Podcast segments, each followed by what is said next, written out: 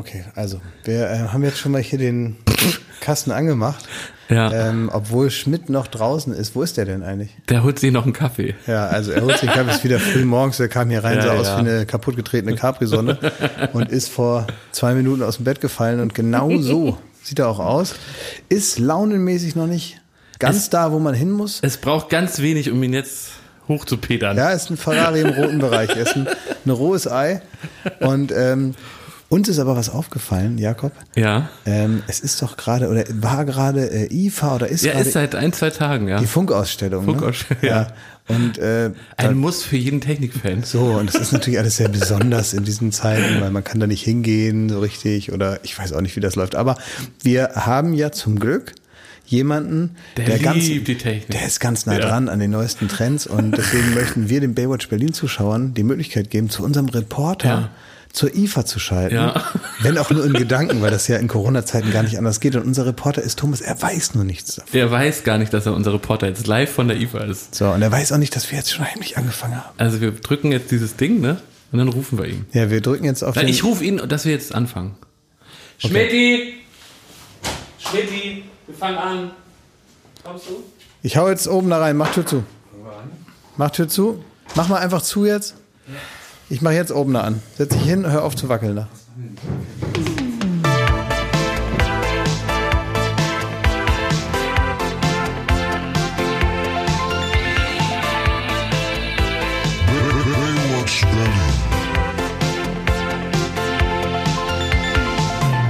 Herzlich willkommen, liebe ZuhörerInnen.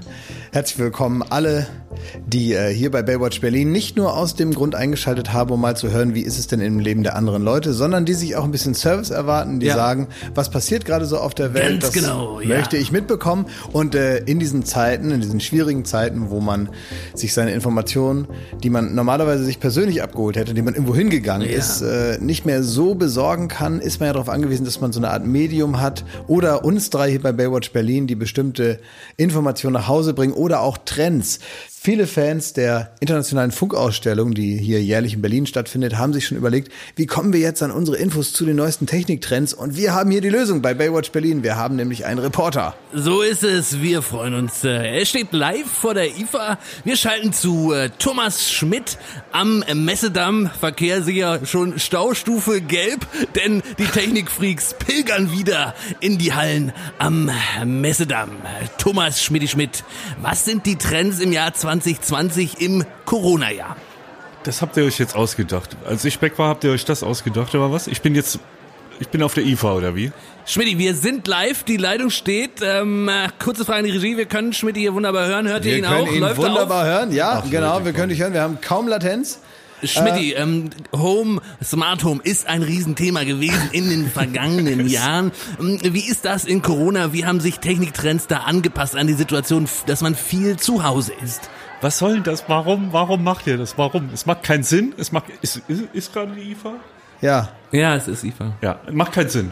Warum ärgert ihr mich? Mit welcher Minute eins? Erwartung gehen die Leute durch die Hallen? Wonach gucken sie? Wo bleiben ich sie? weiß, was sein Problem ist. Wir haben äh, vergessen, ihn anzuschalten. Daddeln, fummeln, ausprobieren. Thomas Technik-Ecke. Hier ist für jeden was dabei. IFA Trend Spezial. Ah, ah, ah, ah.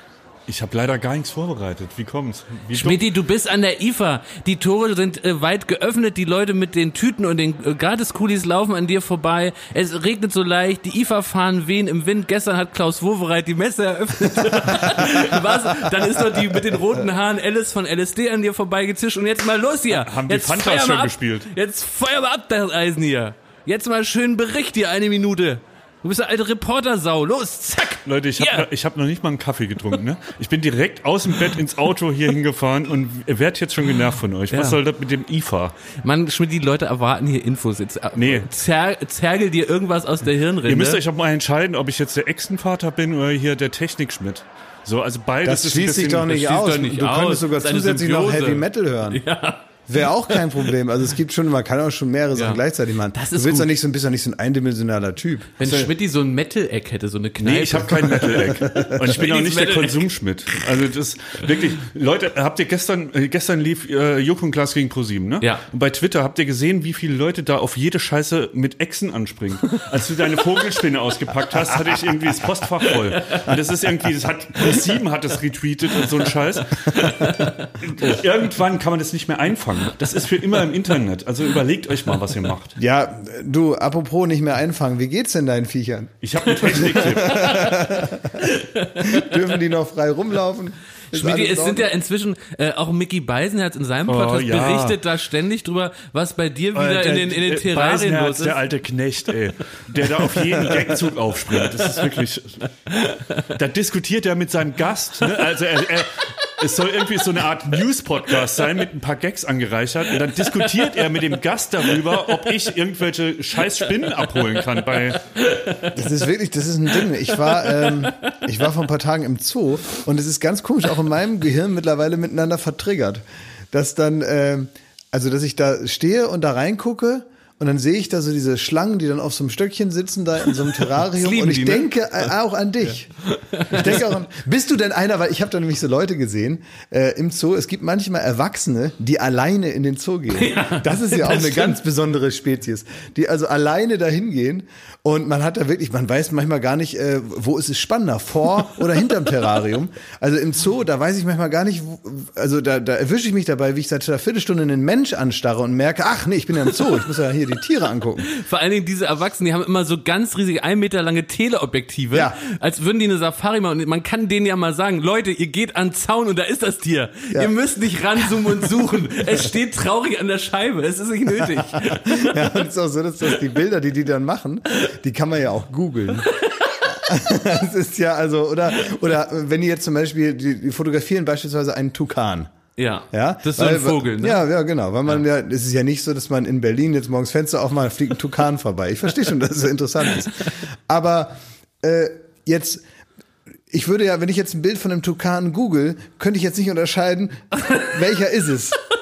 Weil für mich sehen die alle recht ähnlich aus. Also was, we, und wer soll sich dann die Tukan-Bilder zu Hause angucken? Also man macht doch Bilder, um die jemandem zu zeigen, oder?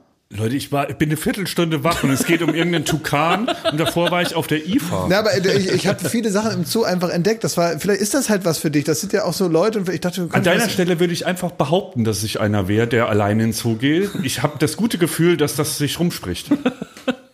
wann wart ihr das letzte Mal überhaupt im Zoo? Na, ich war vor ein paar Wochen im Kölner Zoo und da muss ich sagen, weiß ich nicht, der Kölner Zoo ist, wie wir Biologen sagen, eutrophierter See, also ein umgekippter See. Also da ähm, hat man das Gefühl, die, die Tiere sind ein bisschen edler als ihre Besucher.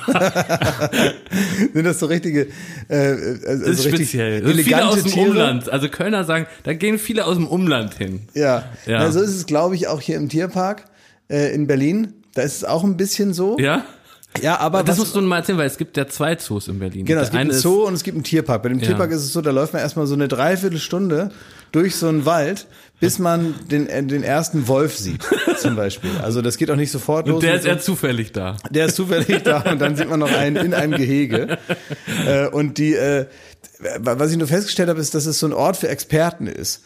Ähm, also man kann, wenn man möchte, dass Leute sich schlau fühlen, ähm, und äh, dann, dann, dann gehen die meistens dahin, wo die vermeintlichen Kamele sind. Weil wenn man sich da ein bisschen hinstellt, wird man immer die Leute hören, wie einer sagt, ach guck mal, ein Kamel, und dann kommt einer, der so ein ganz bisschen schlau ist und sagt, nee, das ist ein Dromedar. Also es ist schon so, dass die Leute lesen, was auf den Schildern steht und berichtigen dann alle anderen. Ja? Dass dann jemand hinkommt und sagt, nee, das weiß ich ganz genau, das ist ein hellbraunes Wieselmeerschweinchen. Ja, und das weiß man natürlich nicht, das wissen die nur, weil sie es vorher gelesen haben. Und ähm, es ist schon, es ist eine interessante Stimmung im Zoo, muss man sagen. Ich darf da nicht mehr hin. Wie? Ja, ich war da vor zwei Jahren das letzte Mal. Also da war ich äh, relativ regelmäßig. Und Ich meine wusste, Be- dass du so ein Zoogänger ja, bist. doch. Und meine Begleitung hat mir das ab jetzt verboten, weil ich so lange im Ziegengehege rumgestanden habe. Und mir, da kann man nämlich an so einem Automat, wie damals bei den Kaugummis, kann man sich so Futter in die Hand schütten lassen. Ja.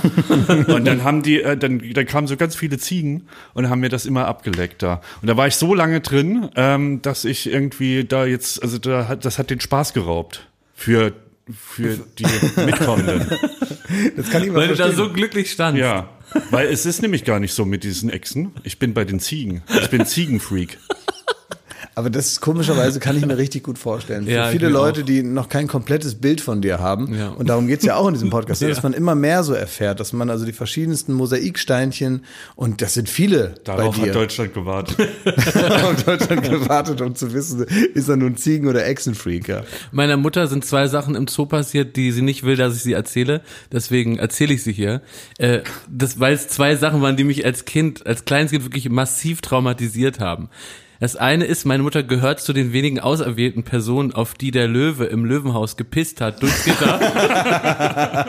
Und danach musste der Mantel weggeschmissen werden, weil diese Pisse vom Löwen ist so so ätzend, weil die dient auch dazu, äh, alle anderen Tiere so auf Abstand zu halten und die so in die Flucht zu schlagen. Und deine Mutter, alle anderen Tiere und deine Mutter.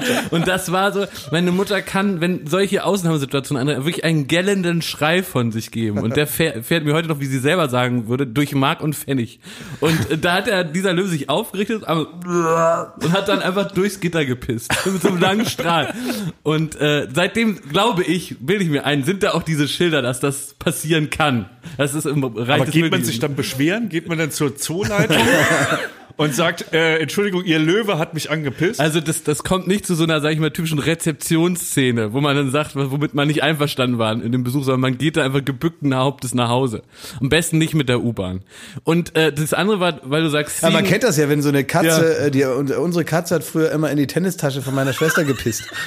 ähm, und das hat ja schon gestunken. Ne? Das Ja. war eine Katze. Ich meine, das Ja. ist eine Großkatze. Das ist eine große Katze, ja. Absolut. Und die andere Szene hat sich auch im Ziegengehege abgespielt.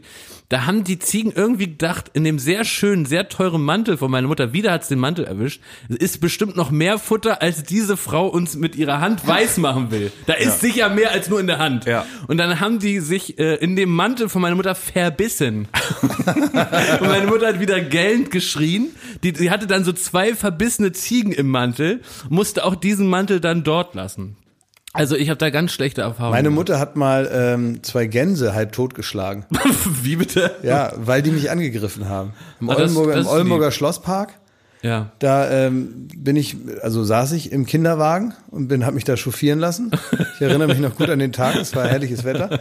Und ich saß da und schaue rauf und denke über das Leben nach. Ja. Und dann kommen äh, Raust eine? rauche ich eine, lecker. Und äh, dann kommen da zwei Gänse an, die natürlich genauso groß waren wie ich, sehr aggressiv waren. Ui. Und äh, ja, die wollten mich dann beißen und einer hat es auch probiert und meine Mutter hat die dann mit der Handtasche, Ja. wie Jizzes. Wie Jesus den Schwan. Ja, also wirklich, Ja. aber halt äh, aus einer Notsituation heraus. Ja. Das würde man ja nicht machen normalerweise. Aber da ist dann tatsächlich, das war die Notwehr. Aufgabe. Und mein, und mein, äh, und ich habe Riesenangst, also mehr als vor den wirklich gefährlichen Tieren habe ich Angst vom Vogelstrauß.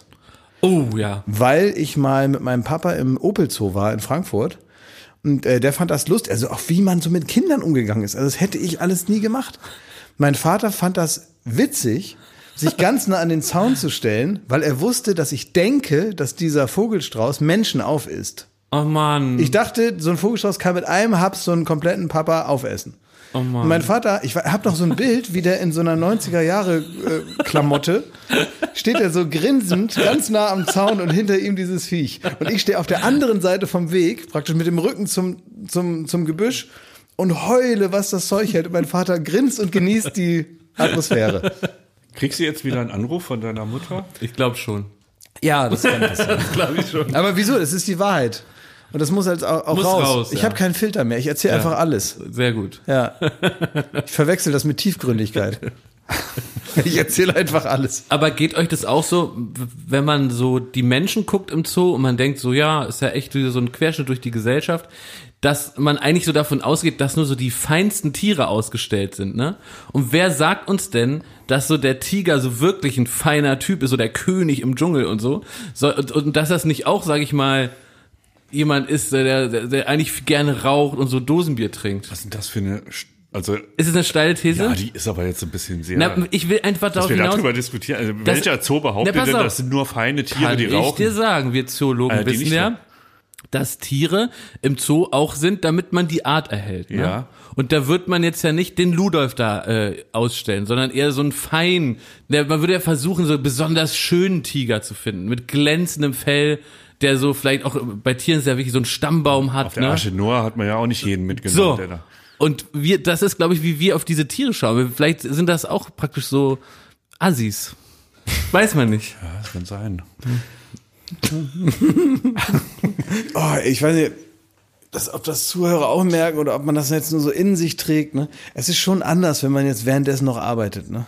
Also so, der Podcast war, zumindest im Sommer, finde ich, war das so ein richtiges Ventil. Da hat man so die Klappe aufgerissen und da kam alles raus. Ähm, und äh, das war was anderes. Jetzt mittlerweile ist es eine richtige Arbeitszeit, in der wir uns befinden. Ich habe das letzte Woche schon bemängelt. Mir geht's aber immer noch so. Ich gehe dann auch immer noch zu spät ins Bett. Ich schlafe kaum. Ich bin überhaupt nicht mehr zurechnungsfähig.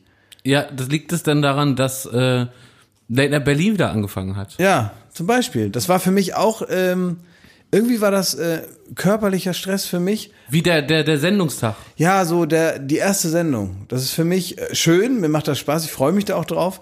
Aber ich bin dann aufgeregt. Ich Du? bin, ja, ich bin dann richtig aufgeregt und das ist für mich körperlich anstrengend. Aber warum ich, bist du ja aufgeregt? Ja, Also das frage ich mich auch. ja, ich weiß es auch nicht, weil ich das dann lange nicht mehr gemacht habe und ich war auch aufgeregt, weil dann wieder Publikum da war, wenn auch nur so ein paar Leute. Ich weiß auch nicht, es ist ja eigentlich ein schönes Gefühl, ne? Ja. wenn man dann so und ich mache mir immer nur, ich hoffe, das merkt man der Sendung nicht an, wenn man das jetzt weiß, ähm, weil ich mir auch so überlege, über was machst du dir überhaupt eigentlich Gedanken, worüber denkst du denn nach? Und ich mache mir, ehrlicherweise ist mir auch so nochmal aufgefallen, nur um die ersten zehn Minuten einer Sendung immer Gedanken. Warum? Weiß ich auch nicht, weil ich denke, das ist wichtig. Die ersten zehn Minuten, da mache ich mir Gedanken, da überlege ich mir, wie das werden soll. Und den Rest habe ich eigentlich auch vom inneren Auge noch gar nicht geplant. so, da denke ich mir, ja, wird schon werden. Das ist irgendwie immer so. Aber was ist denn dein Albtraum? Also man hat ja Angst nur dann, wenn man Frage. irgendwas sehr, sehr Schlimmes befürchtet. Was könnte denn im schlimmsten Fall passieren? Naja, also bei, bei Late Night Berlin ist ja ähm, insofern die Aufregung ein bisschen künstlich eingebaut, zumindest in der Konstruktion der Sendung, weil wir gesagt haben, uncut. Und das ist so. Das heißt, man geht da raus und ich weiß, wenn ich mich jetzt da verlaber, dann ist das im Fernsehen. Das ist ja wie live. Ja, aber Late Night Berlin ist ja jetzt auch nicht wie so eine Automesse, wo man irgendwie ein neues Auto vorstellt und wo alles sitzen muss und alles getimed sein muss und jeder Satz äh, perfekt sein. Da, kann, das, da ist ja Raum für auch mal ein bisschen über einen Fehler drüber bügeln. Ja, wenn das sympathisch ist schon, aber wenn du dir da nur einen zurechtstotterst und man sich unwohl fühlt und nicht so richtig weiß und einmal blöde Fehler macht und irgendwie nicht das sagen kann, was man sich eigentlich vorgenommen hat und so, das kann man auch schon im Sinne der Sendung falsch machen. Und dann denke ich mir, ja, hast halt genau eine Chance und dann nicht mehr und das sehen ja alle und dann, tja, dann ist es eben so. Na, Pech ich, gehabt. ich glaube, auf dir lastet ja schon die Last, souverän zu sein. Weil ich glaube, wenn man Moderatoren oder Moderatorinnen im Fernsehen sieht oder auch äh, bei irgendwie Live-Veranstaltungen, dann entscheidet sich tatsächlich so in diesen ersten fünf Minuten, wenn jemand rauskommt, gar nicht auf einer inhaltlichen Ebene, aber äh, wie der sich präsentiert oder die sich präsentiert, ob man jetzt sich entspannt und bereit ist, durch das, was geplant ist, durchzugehen, oder ob derjenige schon eine Unsicherheit ausstrahlt und ob der sich selber unwohl fühlt. Und dann passiert es, was man, glaube ich, so als neuen Begriff so cringy bezeichnet oder so, dass man als Publikum angespannt ist, weil man will nicht, dass der jetzt was Peinliches macht oder dass dem was misslingt. Und ich glaube, dass so gerade in den ersten fünf Minuten so dieser Ton gesetzt wird, der oder die, die jetzt rauskommt, auch wirklich egal wo, ob in einer Show oder bei einer Live-Veranstaltung, der hat das im Griff. Ich muss mir keine Sorgen machen als Zuschauer, dass ich den da so mit durchtragen muss. Und ich glaube, dass das auch etwas ist, was du, Gedanke, was ja. du so ausstrahlen musst. Und ich glaube dann, und das fand ich so für mich eine interessante Erkenntnis, ist es egal, was jemand macht. Jemand könnte sich dann die Hose runterziehen und äh, auf einer Mini-Harfe ähm, die Nationalhymne spielen, wenn er dabei eine Ausstrahlung hat, wie ich finde das super, dass ich das jetzt mache. Und ich sehe da gar keinen Zweifel dran, dass das jetzt gerade genauso ist, wie ich mir das geplant habe. Und das schafft, und das ist, glaube ich, auch schwierig, aber diese Souveränität dabei weiter auszustrahlen, dann ist das theoretisch möglich. Ich finde das v- völlig unprofessionell von dir, dass du das Opening der äh, nächsten Woche jetzt verraten hast. Ich sitze da wochenlang Seit Wochen dran. mit der kleinen über, Nase. überleg mir das, probe das und du in so einem Nebensatz haust du das einfach raus. Meine Güte, Jakob, denk doch mal nach. Ja, das aber ist doch blöd für mich. aber jetzt. das ist Kann ich das nicht mehr machen? Das ist wirklich meine These. Du hast vollkommen recht, weil es gibt wirklich nichts Schlimmeres, als wenn man jemandem zuguckt, der, ähm, wo die Bauchbinde sagt, es wäre der Moderator oder die Moderatorin. Ja. Und die hat das, die hat das Heft nicht in der Hand. Ja. Und du hast das Gefühl, der Gast ist gerade äh, größer und jeder nutzt jede Gelegenheit, um das an sich zu reißen und so. Und ich finde, das ist die große Stärke auch von euch, aber auch von anderen arrivierten Moderatoren, dass diese Gefahr nie besteht. Ja. Es, es gibt immer ein Problem, das mir auch schon oft passiert, weil ich verstehe das, es Mhm. ist interessant, dass du es mal so sagst, weil ähm, die Verantwortung, dass ich eben nicht so wirke, die hast du allein, das kann niemand anders Total, und die ja, spüre ich ja. aber auch. Ja, das verstehe Und ich will auch nicht irgendwie, weil ich kenne das auch, wenn man Fernsehen guckt oder irgendwo sitzt und denkt, man nachkriegt dann Satz zu Ende. Ja. Und äh, ob er das nach dem vierten Komma hier nochmal eingefangen kriegt. Gab es mal eine Situation, wo du das wirklich auch so verloren hast? Also, dass du gedacht hast, oh scheiße, die Sendung, die entgleitet? Ja, also hundertprozentig. Das passiert mir natürlich auch total. Und vor allem das Problem ist, wenn du das weißt, dass es wichtig ist, dass das jetzt nicht passiert, dann ist es natürlich irgendwann so Stress. Das ist, So entsteht Druck eigentlich, ne? So entsteht Ja. Druck. Das ist so, ähm, keine Ahnung, kennt ihr das? Ihr fahrt eine Autobahn lang und dann, und dann, und dann erwischt ihr euch dabei, wie ihr darüber Oh, nachdenkt, Horror. dass ihr Auto fahrt und dann denkt man, oh Scheiße, ich habe jetzt ja gerade in einem Über-Ich darüber nachgedacht, dass ich Auto fahre und während ich darüber nachdenke, fahre ich ja gar nicht aktiv Auto in erster Linie, Ja. sondern ich fahre eigentlich auf Leitung 2 gerade Auto mit 160 und ich denke darüber nach, wie Leute Auto fahren. Ja, und so und in dem Moment, wo ich mich in so einer Gedankenacht befinde, dann kriege ich Angst. Und das gibt es natürlich auch beim Die ganze Moderieren. Fahrt von äh, mit Lund, von München nach Berlin. Ja, ich wusste selber nicht, dass ich gefahren bin, bis Schmidt es letzte Woche erzählt hat. Und dann manchmal ist es aber auch so, dass man beim, beim Moderieren oder wenn man so eine Sendung macht, guckt man sich so von außen zu mit so verschränkten Armen und denkt, na, das war ja scheiße jetzt. Ne? Und äh, das kannst du ja auch nochmal anders machen. Und in dem Moment, wo man so anfängt, sich so eine komische Extra-Gedankenwelt aufzumachen, da fängst du natürlich vorne an zu stottern. Weil man es ja kann nicht weitergeht, Alles, ne? Ja, man ja kann nicht weiter. alles gleichzeitig Ja. machen. Man kann ja nicht aufgeregt sein, sich von außen betrachten, sich probieren zu korrigieren, Ja. während man was macht. Natürlich wird das dann alles schlecht. Und das ist natürlich dann das, was man vermutlich als Aufregung versteht. Und dann darf dir eine Sache auch nicht passieren. Du hast gerade gesagt, das Heft des Handelns. Es gibt manchmal so Situationen, und das sieht man manchmal auf der Bühne. Und ihr müsst dann mal die Leute anschauen, wie die reagieren dann. Wie die dann so gucken, weil man weiß dann kurz nicht, was man machen soll als Moderator. Manchmal interviewt man jemanden, meistens so Alpha-Tierchen. Stell dir mal vor, du hast so einen Chef da auf der Bühne von irgendeiner Firma, irgendeinen CEO oder irgendwer, der es gewohnt ist, dass er der, der Herr im Ring ist. Und dann interviewst du den mit einem mit einem mit so einer sogenannten Handkeule, das heißt ein ähm, kabelloses Mikrofon, Ja. das man hineinspricht. Nichts, was an der Jacke angebracht ist und auch kein Bügel, sondern so ein Ding, was man in der Hand hat. Und dann interviewt man den, stellt ihm eine Frage und dann gibt es den einen Moment, wo der, ohne das Böse zu meinen, dir das Mikro aus der Hand nimmt und anfängt zu antworten. Stimmt, das habe ich schon So. oft gesehen, ja. Und äh, das ist ein, eine blöde Situation, weil der hat dann das Mikro in der Hand. Du hast kein Mikro mehr, du kannst als Ja. Moderator nicht eingreifen und stehst halt blöd daneben, hast überhaupt keine Aufgabe mehr, weil normalerweise hältst du ihm das Mikrofon, indem du es ihm dann auch wieder wegnimmst, wenn der das Maul halten soll. Ja. Du weißt ja, wann genug geantwortet ist. Und Ja. dann nimmt man halt das Mikro weg und sagt, ja, Dankeschön, so, und dann ist halt wieder vorbei. Wie du auf der Weinmesse. Das war nochmal, das war noch mal was anderes. Aber das Problem ist, äh, ich, ich lasse das zum Beispiel mit mir nicht mehr machen. Das ist mir ein paar Mal passiert, dass einer sich das Mikrofon nimmt und fertig. Äh, und da entstehen dann die schlimmsten Situationen. So Die einen haben Arm drücken oder was? Ja, pass auf. Das ist dann so, ich habe das Mikrofon, ich stelle eine Frage, ich sage, Herr Professor so und so, ne? hier ist die Frage, bla bla bla. Und dann halte ich ihm das Mikro hin und er denkt dann, dass er jetzt hier ganz lange antworten darf. Ne? Ich weiß aber, es ist im Ablauf anderthalb Minuten eingeplant, dann soll der wieder ruhig sein. Ähm, das kann der nicht wissen. Der denkt, er kann hier 20 Minuten fabulieren. Und dann will er sich das Mikro nehmen und ich lasse es aber nicht los. Weil ich kann ja jetzt dem nicht vor allen Leuten sagen, ich halte das Mikro, antworten Sie mal. Legt er dann praktisch so zärtlich seine Hand über dein und zerrt dann. Genau, und dann äh, entsteht ein kurzer Moment des Zerrens und dann, und dann lächle ich denjenigen an, weil ich, weil ich ihm klar machen will, ich weiß, dass ich das noch festhalte, lass los. Ja? Stell's mir vor, die Eskalationsstufe ist dann wie Helmut Kohl, als er mit den Eiern beschmissen wurde. ja, das könnte sein, ja. Es gibt einen ähm, RBB-Moderator, den ich als junger Reporter auch beim RBB sehr bewundert habe. Uli Zelle. Oh ja. Und das ist ein, für alle, die nicht. in- Abendschau, ne? Genau, die nicht in Berlin oder Brandenburg wohnen, das ist äh, in der Nachrichtensendung vom RBB der, zu der überall live ist. Also der war beim Mauerfall äh, genauso wie äh, als der Draht erfunden wurde, war der einfach, hat der live berichtet. Also ähnlich wie Schmidti auf der IFA. Ne? Und äh, der äh, und das wissen RBB-Mitarbeiter, hat eine Band, Uli und die Grauen Zellen. Das und weiß die ich auch. covern unter anderem Rolling Stones Hits.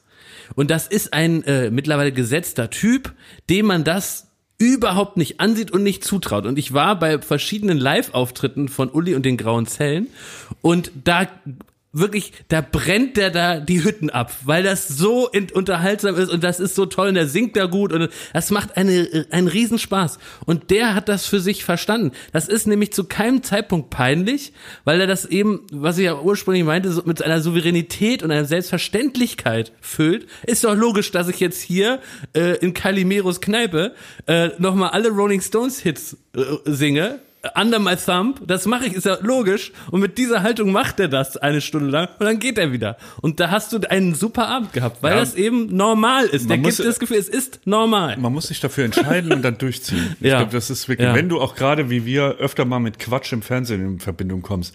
Es gibt nichts Schlimmeres als Quatsch, der halbherzig dargeboten Oh, ja. wird. Ja. Ja, naja, genau. Also es ist äh, der, der, der berühmte Satz, wenn schon Scheiße, dann mit Schwung. das stimmt, ja. Das stimmt, ja. Werbung. We help people get jobs. Das ist das Motto von Indeed. Eine Jobseite, die weltweite Nummer eins, also nicht irgendeine. Eine Jobseite, die einem die Möglichkeit gibt, dort sich umzuschauen und einen neuen Job oder viele verschiedene Jobs zu finden. Es sind 560.000 neue Jobs in Deutschland und zwar jeden Monat. Und Indeed macht das folgendermaßen und das macht es so erfolgreich. Sie durchsucht tausende Websites, um den richtigen Job für dich zu finden und äh, man kann sich über Unternehmensprofile nochmal informieren, über die ähm, Unternehmen, die dann dort tatsächlich jetzt gerade auf der Suche nach Mitarbeitern sind und so kann man sich auf eine sehr professionelle, sehr vernünftige Art den Unternehmen nähern und auf sich aufmerksam machen. Das geht sowohl, als dass man selber von sich ein Profil reinstellt oder guckt, wer ist denn da schon vorher gewesen. Ähm, jetzt geht es natürlich um den Schritt danach. Es bringt ja nichts, wenn man jetzt die beste Jobseite der Welt hat, aber dann kommt das Bewerbungsgespräch und da sagt man nur, dann nehmen die einen ja nicht. Ja. Das heißt, wie sollte man sich auf ein Bewerbungsgespräch vorbereiten? Das ist eine Frage, die man sich vorher stellen muss, falls es klappt. Was würdest du sagen, Thomas? Äh, man sollte wissen, in was für einem Unternehmen man sich bewirbt. Genau. Man sollte jetzt seine, seine Stärken hervortun, aber nicht arrogant wirken und vielleicht seine Schwächen ein bisschen tarnen als liebevolle Eigenheit. Wenn man sich zum Beispiel bei uns bewirbt, ne, da, das passiert ja auch hin und wieder, dann wäre es zum Beispiel gut, wenn einem die Indeed-Jobseite vorher nahegelegt hat, weil die unterstützen einen ja auch im Voraus, wie man so ein Bewerbungsgespräch angeht, dass man so ein, zwei Sendungen nennen kann mit Joko und Klaas. Und wenn man das nicht kann, also da kann ich jetzt mal hier so aus dem Nähkästchen plaudern, das sind immer so die Leute, ähm, da geht die Bewerbung dann schon am selben Tag zurück und man sagt, ey, nee, lieber nicht. Manchmal hat man ja auch gar nicht diese klassische Frage nach, äh, kannst du deine eigenen Stärken und Schwächen mal einordnen, weil das ist ja eigentlich auch eine gemeine Frage. Ne? Das ist ja eine Ja. Frage, um zu testen, wie jemand funktioniert. Aber wenn die Frage gestellt wird, hasse ich die Leute, die dann sagen, meine Schwäche ist mein Perfektionismus. ich hasse sowas. Denn ich finde, dann muss man eine richtige Schwäche sagen. Und wenn dann einer sagt, ja, ich, keine Ahnung, ich vergesse immer Sachen, dann denke ich, das ist mir sympathischer, als wenn man da rumlügt. Ähm, aber man sollte vorher schon mal wissen, wie findet das statt, telefonisch, online oder persönlich. Das sollte man mal rauskriegen. Ähm, Ja, und das Tolle an Indeed ist eben auch, dass die äh, richtige Indeed-Job-Events bieten. Das sind Online-Vorstellungsgespräche, die Indeed da zusammenfasst und hat man die Möglichkeit, sich ganz effektiv zu bewerben. Und ganz ehrlich, die Leute da, die wissen, was zu tun ist, also guckt euch das doch mal an. www.indeed.com, weltweit über 10.000 Mitarbeitern. Es gibt in 60 Ländern, in 28 Sprachen. Also die haben irgendwie schon, die haben irgendwie schon den Bogen raus, wie man Die so, wissen, wie man so Leute Ja. an Unternehmen vermittelt und die dann auch zufrieden und glücklich sind damit. www.indeed.com, äh, all das nochmal in den Show Notes. Viel Spaß, viel Erfolg. Werbung Ende. Aber äh, äh, eine Sache zu dem Thema äh, Mikrofon rausreißen. Habt ihr das gesehen, wie äh, Nena, dieser, also der kam, Vor kurzem äh, zirkulierte ein Video durchs Internet. Und zwar sollte Lena so ein Autokinokonzert, Nena, Ja. Nena, nicht Lena, Gott, äh, ein Autokinokonzert spielen und sie wurde angesagt von einer Radiomoderatorin. Und irgendwann hat, das war wirklich eine ganz normale Moderation. Und da war nichts, also nichts auffällig. Die hat einfach nur gesagt, sie ist seit so und so vielen Jahren auf der Bühne und jetzt hier, was für eine große Ehre. Dann kommt Nena wie eine Furie auf die Bühne gestapft, reißt ihr das Mikrofon ab und sagt, so reicht jetzt auch mal. Tschüss. Ich bin jetzt dran.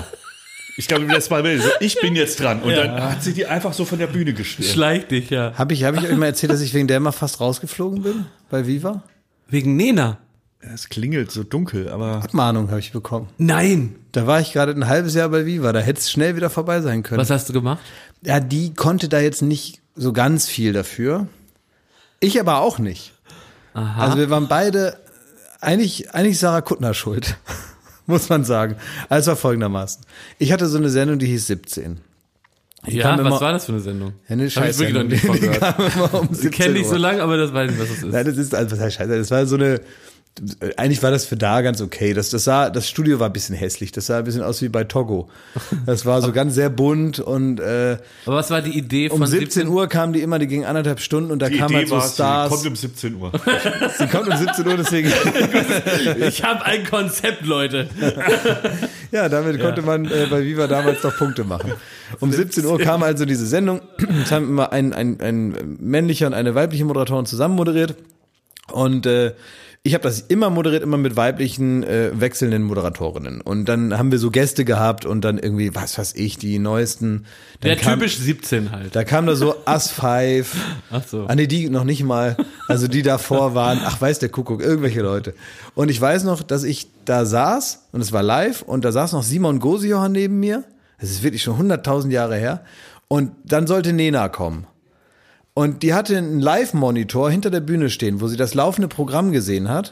Und dann sah sie also den Opener live im Programm von meiner Sendung. Und dann habe ich gesagt, und hier ist Nena und dann kommt sie rein. Und die hat die Vorankündigung für die Show abends, nämlich die Sarah Kuttner Show, offenbar in dem Fernseher da gesehen. Die war abends noch bei Sarah Kuttner, die damals noch eine Late Night Show auf Viva Stimmt, hatte. ja. War sie zu Gast und Sarah hat sie angekündigt in so einem Werbespot. Und dann hat, also anders erzählt, sie kommt rein, wutschnaubend. Und ich sage, hallo Nena, wie geht's? Und setz dich doch und so. Und Nena redet gar nicht mit mir so richtig und guckt mich nur so an. Und auch Simon guckt mich auch an, was hat sie? Und äh, dann sagt sie, ich bin die, die, die ähm, so alt ist, aber so jung aussieht. Habe ich gesagt, wie? Ja, okay, alles klar. Ist das jetzt irgendwie so ein Ding hier? Und dann war sie noch so einigermaßen nett und war dann nach dem Interview schnell weg und so. Und dann hieß es, die hat gerade abgesagt, dass sie heute Abend live bei Sarah zu Gast sein wird. Oh. Sarah hat in, dieser, in diesem Vorankündigungs Werbungsdings hat sie gesagt, heute Abend ist Nena bei mir zu Gast, die die ganz alt ist, aber immer noch sehr jung aussieht. Das hat die gesehen. Das war die letzte Info, die sie bekommen hat, Oh, bevor ja. sie live in meine Show musste. Ich habe dann die komplette Packung Ärger abgekriegt. Und danach hat mich Sarah angerufen und hat gesagt, ja, die hat jetzt abgesagt, ich brauche brauch aber einen Gast. Du hast dich doch auf Nena vorbereitet, du weißt doch alles über sie jetzt. Du hast sie doch heute interviewt. Kannst du nicht als Nena Medium kommen? Habe ich gesagt, ja, gut, okay. Und dann war ich zu Gast bei Sarah und habe als Nena die Fragen aus der Ich-Perspektive beantwortet, weil ich das mich ja vorbereitet habe. Genau, das war ganz witzig und da habe ich mir natürlich irgendwelche Sachen ausgedacht, die jetzt alle nicht der Wahrheit entsprechen. Ja. Ähm, Da steht die drauf, die Nena. was Nena gerne trinkt beispielsweise. So habe ich mir irgendwas ausgedacht, Ja. dass sie zum Beispiel gerne Rotwein trinkt. Habe ich mir ausgedacht und so. Und dafür gab's äh, gab's dann Ärger oder dass, dass man nicht so nah mit der Kamera kommen soll. Das habe ich mir auch ausgedacht, dass das eine Ansage wäre, die äh, offenbar mal gemacht wurde. Da habe ich mir so allerlei ausgedacht Ja. und Sachen habe ich dann da erzählt.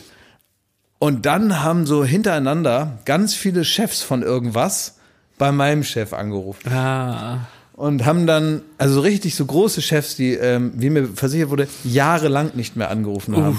Da wurde sehr viel so schon bereits ge- gebuchte Werbung f- von diesen, von diesen Firmen, von denen das die Chefs waren, wurde gestrichen. Also es hat auch richtig viel Geld gekostet und es gab sehr, sehr viel Ärger. Und, ähm, und ich war kurz davor rauszufliegen. Und irgendwie bin ich da so zwischen die Mühlsteine geraten.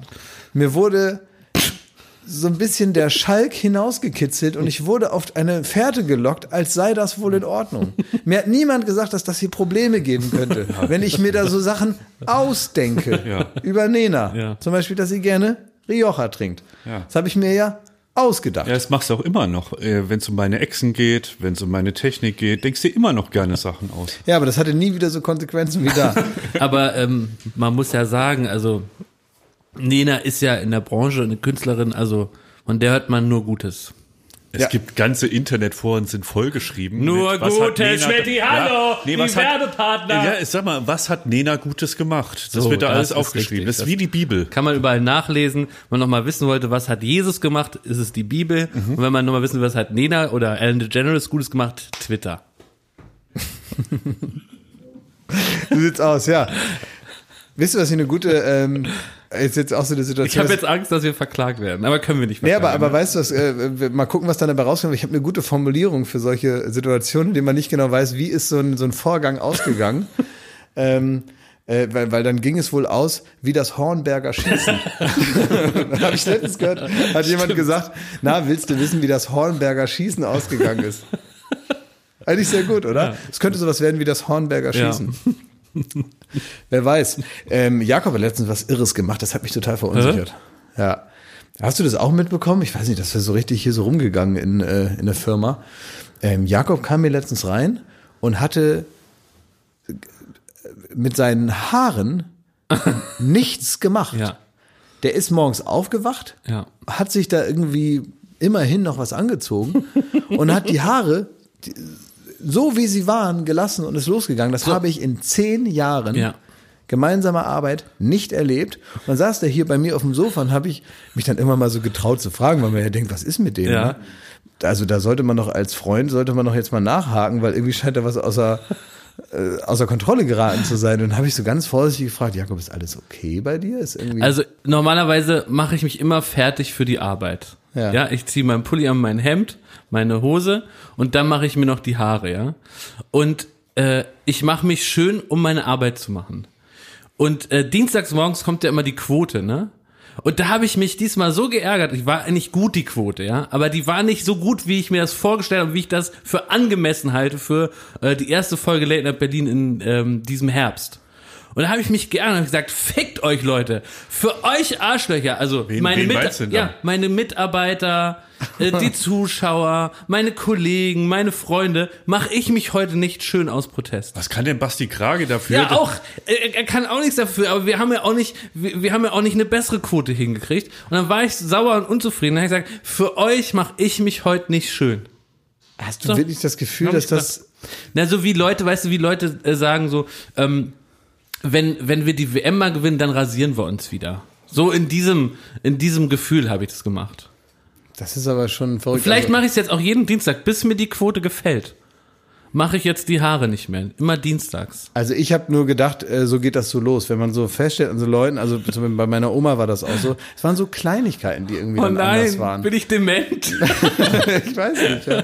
Also meine Oma hat zum Beispiel immer so einen Euro für mich zurückgelegt Ja. ähm, oder eine Mark pro Woche für meinen Rubbelplatzbesuch. Also Einmal, einmal im Jahr kam der Kramermarkt nach Oldenburg Oh. und dann hat die mal einmal pro Woche mir so ein, eine Mark zurückgelegt. Und hatte ich am Ende des Jahres immer 52 Mark und das hat die mir dann gegeben zum äh, Kramermarktsbeginn. Boah, das ist ultra viel. Das ist ultra Für viel. so einen Rummel. Genau. Und Ja. äh, meine Oma hatte nicht so viel Geld, also die hat dann immer eine, ein, eine Mark weggelegt und so. Und irgendwann gab's das einfach nicht mehr. Und es wurde auch nie wieder drüber geredet. Es war einfach, es, also ich stand da mehr oder weniger mit offener Hand in der Küche, weil ich wusste, da in dem Glas ist mein Geld, gib her. Und, äh, und es kam nicht. Oh. Und es hat auch niemand thematisiert. Und dann habe ich abends äh, auf dem Rückbank vom äh, Golf meiner Mutter, auf dem Weg von Wilhelmshaven nach Oldenburg zurück, habe ich dann gefragt, wieso hat Oma mir das Geld nicht gegeben? Naja, Aber zu dem Topic ne, hab ich, äh, gab es bei uns mal in der Familie Schmidt ein Desaster, was bis heute nachhalt. Auch gute 30 Jahre später, nee, 35 Jahre später fast. Ähm, und zwar, mein Opa war immer sonntags zu Besuch zum Essen. Ne? Und ähm, es ging dann immer drum, äh, wer macht den Abwasch. Ja? Und also das und meistens mussten dann die die Kinder ran, aber manche, wir haben da immer so rumgequengelt und ich hatte halt einfach keinen Bock, den Abwasch zu machen. Und da hat mein Opa gesagt, so, also wer heute den Abwasch macht, der kriegt von mir 10 Mark. Dann hat mir den 10 Mark Schein dahingestellt. Habe ich gesagt, danke, nein, hab keinen Bock. Und das hat meine Eltern, mein Opa, der, der, der, hat angefangen zu zittern vor Wut und vor, vor Entrüstung wie einer aus der Kriegsgeneration, ne? Der irgendwie, da ist so ein ver, verwöhntes Scheißkind, das halt irgendwie für 10 Mark keinen Abwasch machen will, weil zu faul. Meine Mutter, die wirft mir das heute noch vor. Die erzählt das heute noch, dass ich damals wirklich die Chutzpe hatte, 10 Mark vom Opa abzulehnen, um nicht den Abwasch zu machen. Und der Typ wird heute als Konsumschmidt verschrien. Der damals, ja, gut. Wie alt warst denn da? Das muss irgendwie acht Jahre, neun Jahre so. Also nicht mal in der Pubertät, dass man sagt, das war so eine Rebellion irgendwie. Nee, es war, nee, es war definitiv vor der. Es Aber- war einfach nur Faulheit. Es war keine Rebellion. Aber wisst ihr, wie ich mal richtig Kohle gemacht habe? Das ist eigentlich auch eine Sache, das kann man sich auch mal merken, ne? weil manchmal lohnt es sich nicht, alles schon immer zu können. Es war so, ich konnte nicht, also ich konnte essen, offenbar, weil ich war ja ein wohlgenährtes Kind, es gab Ja. keine Auffälligkeiten beim Kinderarztbesuch, äh, bis auf die Verletzung, die ich mir selber zugeführt habe, dass meine Mutter manchmal ein bisschen peinlich war, mit mir zum Kinderarzt zu gehen. So aussah, als hätte ich mir die nicht selber zugeführt. Gut, das ist ein anderes Thema. ähm, Es wird langsam. Nein, ich war halt immer so, ich habe mich immer so stark verletzt, dass es unangenehm war, mit mir zum Kinderarzt zu gehen, weil man das irgendwie nicht erklären konnte mehr. Das lag aber daran, dass wir so einen Wald vor der Tür hatten, ich da ständig von den Bäumen gefallen bin. Aber gut, anderes Thema. Äh, es war so, ähm, also die eine Sache, die ich äh, also nicht so gut konnte, die aufgefallen ist in der Familie, war, ich konnte nicht so richtig fein mit Messer und Gabel essen.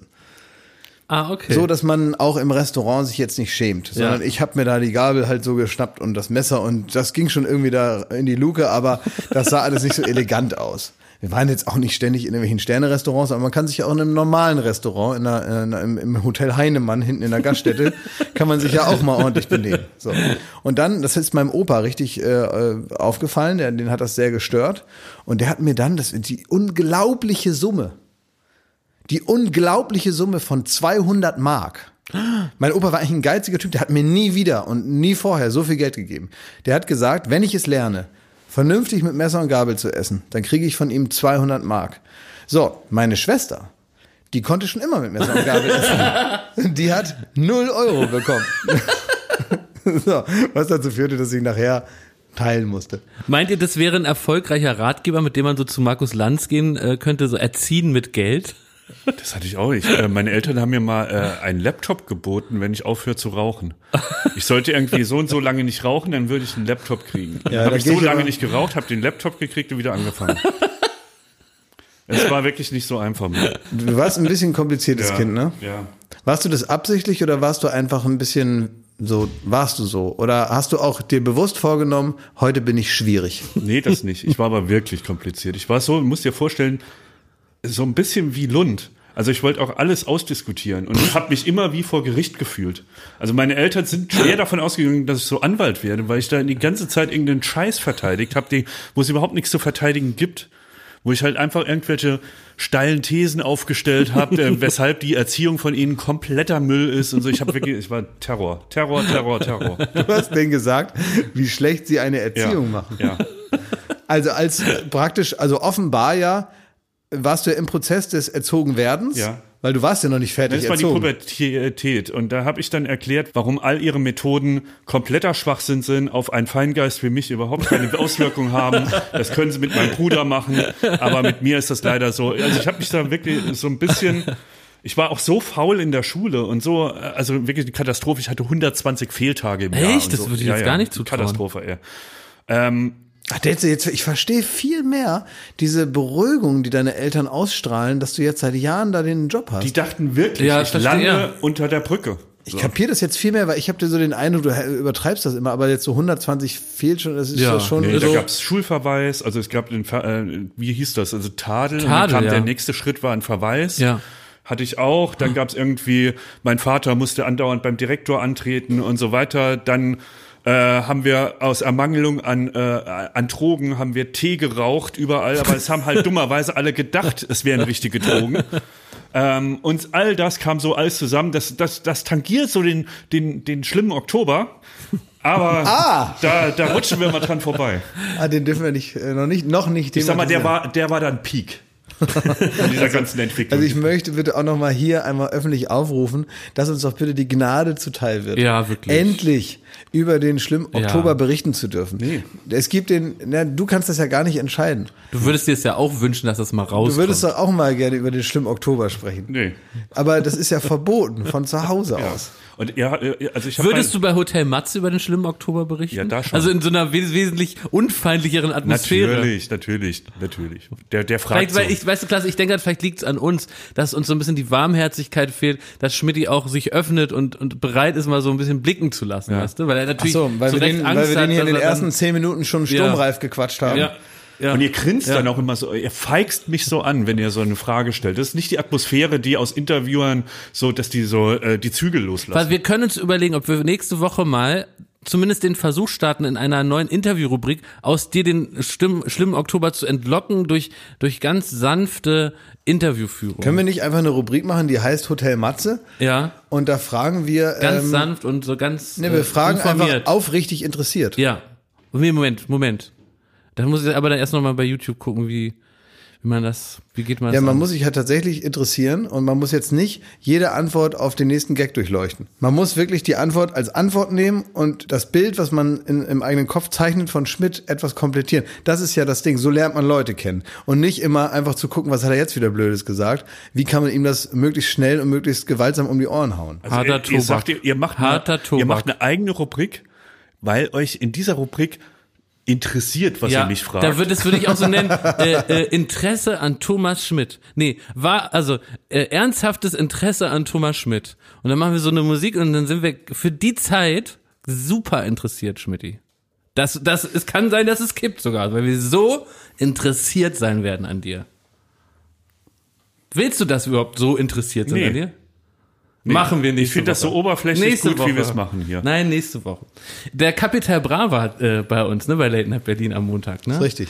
Der hat mir zum ersten Mal in meinem Leben hat der mir, ich habe den jetzt schon ein paar Mal im Rahmen unserer Sendung getroffen und das ist immer ganz nett mit dem und der hat mir ein ganz nettes Kompliment gemacht und da war ich so richtig beflügelt und habe mich endlich mal wieder sexy in meiner Haut gefühlt. Wieso? Äh, Ich habe mich richtig dann wohl in meinem Buddy gefühlt, weil der hat mich gesehen auf dem Flur und hat gesagt, oh Bruder, du, ähm, er sagt nicht mal Bruder, sagt man glaube ich so. Ja, der will oh, mit diverse, diverse Organe küssen. Genau. oh Bruder, oh, du hast toll abgenommen. Du siehst toll aus. Ich küsse deine Augen. Und dann ist er so weitergeschwebt. Hat mich da so zurückgelassen. Oh, so ein nett. ganz schön Buddy-Gefühl. Also habe ich mich so in meinem Buddy so richtig wohl gefühlt. Und dann ähm, bin ich dann noch mal hoch. Also bei uns ist immer so, ne, die die die Gäste der Sendung sind dann ein Stockwerk höher und und ähm, äh, chillen da so, bis sie dann irgendwie singen oder irgendeinen Blödsinn erzählen. Und ähm, dann ist es eigentlich normal, dass man halt ähm, dass man dann nochmal hingeht und man quatscht halt so ein bisschen, ne? Und da erzählt, oder das ist auch oft meine Aufgabe von meinem Kollegen Jan sozusagen, was passiert heute in der Sendung, wie wird es ablaufen, ne? Jetzt halt auf zu feixen, ich mach einfach weiter. Und ähm, da ist mir aufgefallen, immer wenn wir so Hip-Hopper zu Gast haben, ne? habe ich ganz große Schwierigkeiten, etwas, was ich normalerweise gut kann, anzuwenden, nämlich Smalltalk. Ich würde von mir sagen, ich bin ein guter Smalltalker. Aber mit Hip-Hopern ist das für mich ganz schwierig, weil ich bin aus Berlin-Wilmersdorf und ich hatte in meiner ganzen Biografie keine Überschneidungspunkte mit Hip-Hop-Kultur oder Hip-Hop als Musik. Ich habe es nie gehört. Ich kenne mich wirklich auch 0,0 aus. Es äh, ist auch nicht in meinem Interessenbereich so sehr. Ne? Und dann fällt mir so auf, dass ich mit meinen normalen Smalltalk-Tricks da total vor eine Wand ähm, Also was Renne. würdest du denn jetzt, also wir sagen jetzt mal, da sitzen Ja. Capital Bra, Genau. Casey Rebel, ähm, du kommst da rein und was ist jetzt so dein Gesprächsangebot Also- im Bereich Small? Du kommst Ja. rein und Ja. sagst was? Genau, also das kann ich jetzt mal noch nicht so konkret sagen, aber ich würde immer reinkommen, dann würde ich einen Scherz machen, der zur Situation passt und das mache ich dann auch und dann lacht erstmal gar keiner.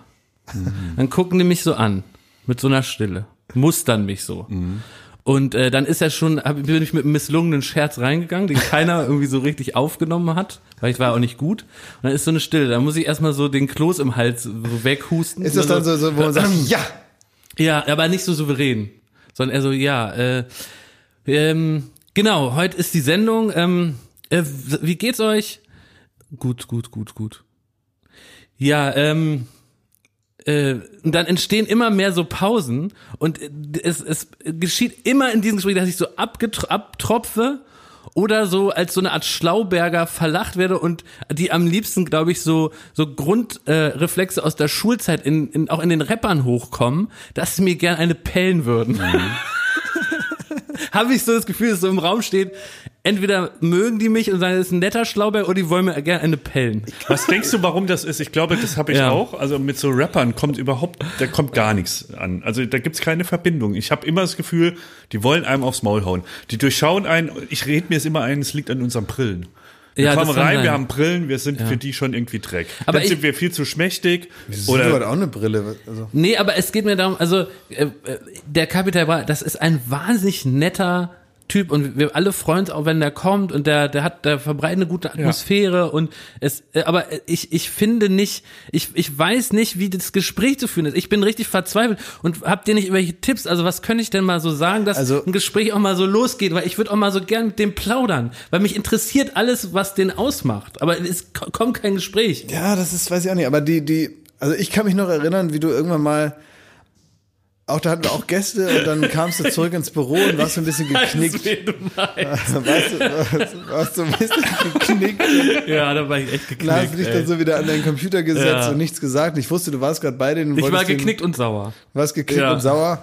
Und dann habe ich dir gefragt, was, was ist denn los? Oder wo warst du denn gerade? Und da waren die vier Blocksdarsteller. Ich dachte, du sagst es nicht. Doch. Okay. Da waren äh, Kida Ramadan da und Ja. äh, Wese. Ja. Und ähm, die waren irgendwie gut drauf an dem Tag. Ja. So. Also, und dann kamst du aber zurück und habe ich gesagt, was, was ist denn los mit dir? Und dann hast du gesagt, "Ach, die haben mich nur verarscht. Ja. Ja. Ja, da, da bist du nicht so durchgekommen und das, ich glaube, es Ja. lag nicht so an dir, sondern es war einfach, die hatten sich auch lange nicht mehr gesehen, die wollten sich Ja. irgendwie was erzählen und denen war denen jetzt egal, was du denen jetzt über die Sendung erklärst. Ja. Hier, da ist die Tür, da kommt ihr rein, da setzt ihr euch hin, das sagen sie, ja, ja, alles klar, haben wir schon mal gemacht, wir sind schon mal gelaufen, zehn Meter. Dankeschön. Ich muss jetzt gar nichts mehr wissen über die Sendung. Ja, ja, ja, erzählt uns dann später alles klar nochmal. Okay, ja, ciao. Und so, und die wollten halt miteinander reden und die hatten jetzt einfach keinen Bock, dir zuzuhören. Aber ich würde wirklich gerne Tipps annehmen von Leuten, die äh, vielleicht viel Hip-Hop hören, die so im Rap-Game zu Hause sind. Äh, liebe ZuhörerInnen, schickt mir wirklich gerne Tipps. Was glaubt ihr, was sind gute Conversation-Starter so im Hip-Hop-Game? Dazu habe ich auch noch eine Sache. Ähm, wir bewegen uns ja manchmal, also eigentlich könnten wir zufrieden sein mit unserem Leben, mit dem Ansatz von Karriere, den wir machen. Wir haben einen ordentlichen Beruf, Ja. ja. wir kriegen Geld überwiesen, es ist alles gut. Wir, wir sind in einem Alter, wo man auch zu sich selbst gefunden hat. So. Und trotzdem landen wir auch durch unseren Beruf immer mal wieder in Milieus, die jetzt nicht zu unserem gehören. Also, ne, wir sind so Abteilung Studenten für immer. Und die, wir haben zum Beispiel früher mal in die Pornobranche reingeschnüffelt. Also da waren wir so, wenn wir bei MTV gedreht haben, haben wir äh, jeden zweiten Dreh war eigentlich auf der Venusmesse oder an einem Pornoset oder sonstiges. Und da kamen wir zum Beispiel auch, ich glaube, der lebt mittlerweile gar nicht mehr, äh, mit Harry S. Morgan in Kontakt, ein, ein alter deutscher Pornoproduzent. Der, einer- der Gag in seinem. Namen, der Gag in seinem Namen, kann ich mir, der hieß nicht einfach Harry S. Morgan, sondern der hieß Harry Ass. Ja, There's Ah, the Gag. nein, das Inside. habe ich ja nie gerafft. habe ich auch nie gerafft. So, Harry S. bitteschön, da ist es. Oh, Harry S. Harry S. Morgan, also so schon. Ach, shit. Ah. Ui. Boom. Krass, ja. Danke, Klaas. Uh, so, und ähm, wir, äh, irgendwie hat sich's mal ereignet, dass wir nach der Venusmesse in so einen Bus geladen wurden mit Evil Jared und so acht Pornostars. Und die haben da irgendwie, irgendwann hat sich's ereignet, dass ich auf dem Tresen, da war in dem Bus war ein Tresen eingebaut mit einer Jägermeisterbar und da lag ich irgendwie, muss ich da mit dem Rücken draufgelegen haben Was? auf dem Tresen und Pornostars haben mir den Jägermeister in den Mund. Wann Ich war weiß das? es nicht mehr genau. Ich Warum weiß, weiß nicht ich mehr das genau. nicht? Ja, es könnte, also da, ja, so war das. Was? Und ähm, Wann war das? das war nach der Venusmesse, als wir so in dem, da war irgendwann mal Aftershow-Party. Und dann ging's zu dieser Das ist ja Aftershow-Party kurios, dass man das jetzt hier so rauskriegt. mit Evil Jared. Und ich weiß, der, der Bus hat auch andauernd angehalten, da ist ein neuer Pornostar einge, also der hat so, war wie so ein, wie so ein Koks-Taxi für Pornostars. Der ist so durch Berlin gefahren und hat Pornostars eingesammelt, um auf diese Aftershow-Party zu kommen. Das war und da war eine Tanzfläche und ein Jägermeister stand drin. Ja, und wie war der, wie war die Stimmung? War das, also ist es wie, wie beim Echo bei der Aftershow? Was ist da speziell in der Stimmung? Sie war ausgelassen. also wie aus also war, Ausgelassen. war eine Erotik in der Luft? Es war Erotik in der Luft und ich lag auf dem Tresen und habe mir den äh, Jägermeister einfüllen lassen. Ich war, darum geht's gar nicht. Das wollte Ach so, ich überhaupt nicht erzählen. Ich habe nur so gerade, ich schockiert. ich hab gerade auch kurz überlegt, Das ob ich, irgendwie, ob ich, ob ich kurz irgendwie Sekundenschlaf hatte und ich, ich, ich hab, bin gerade so hochgeschreckt und dachte, warum erzählt er das jetzt alles?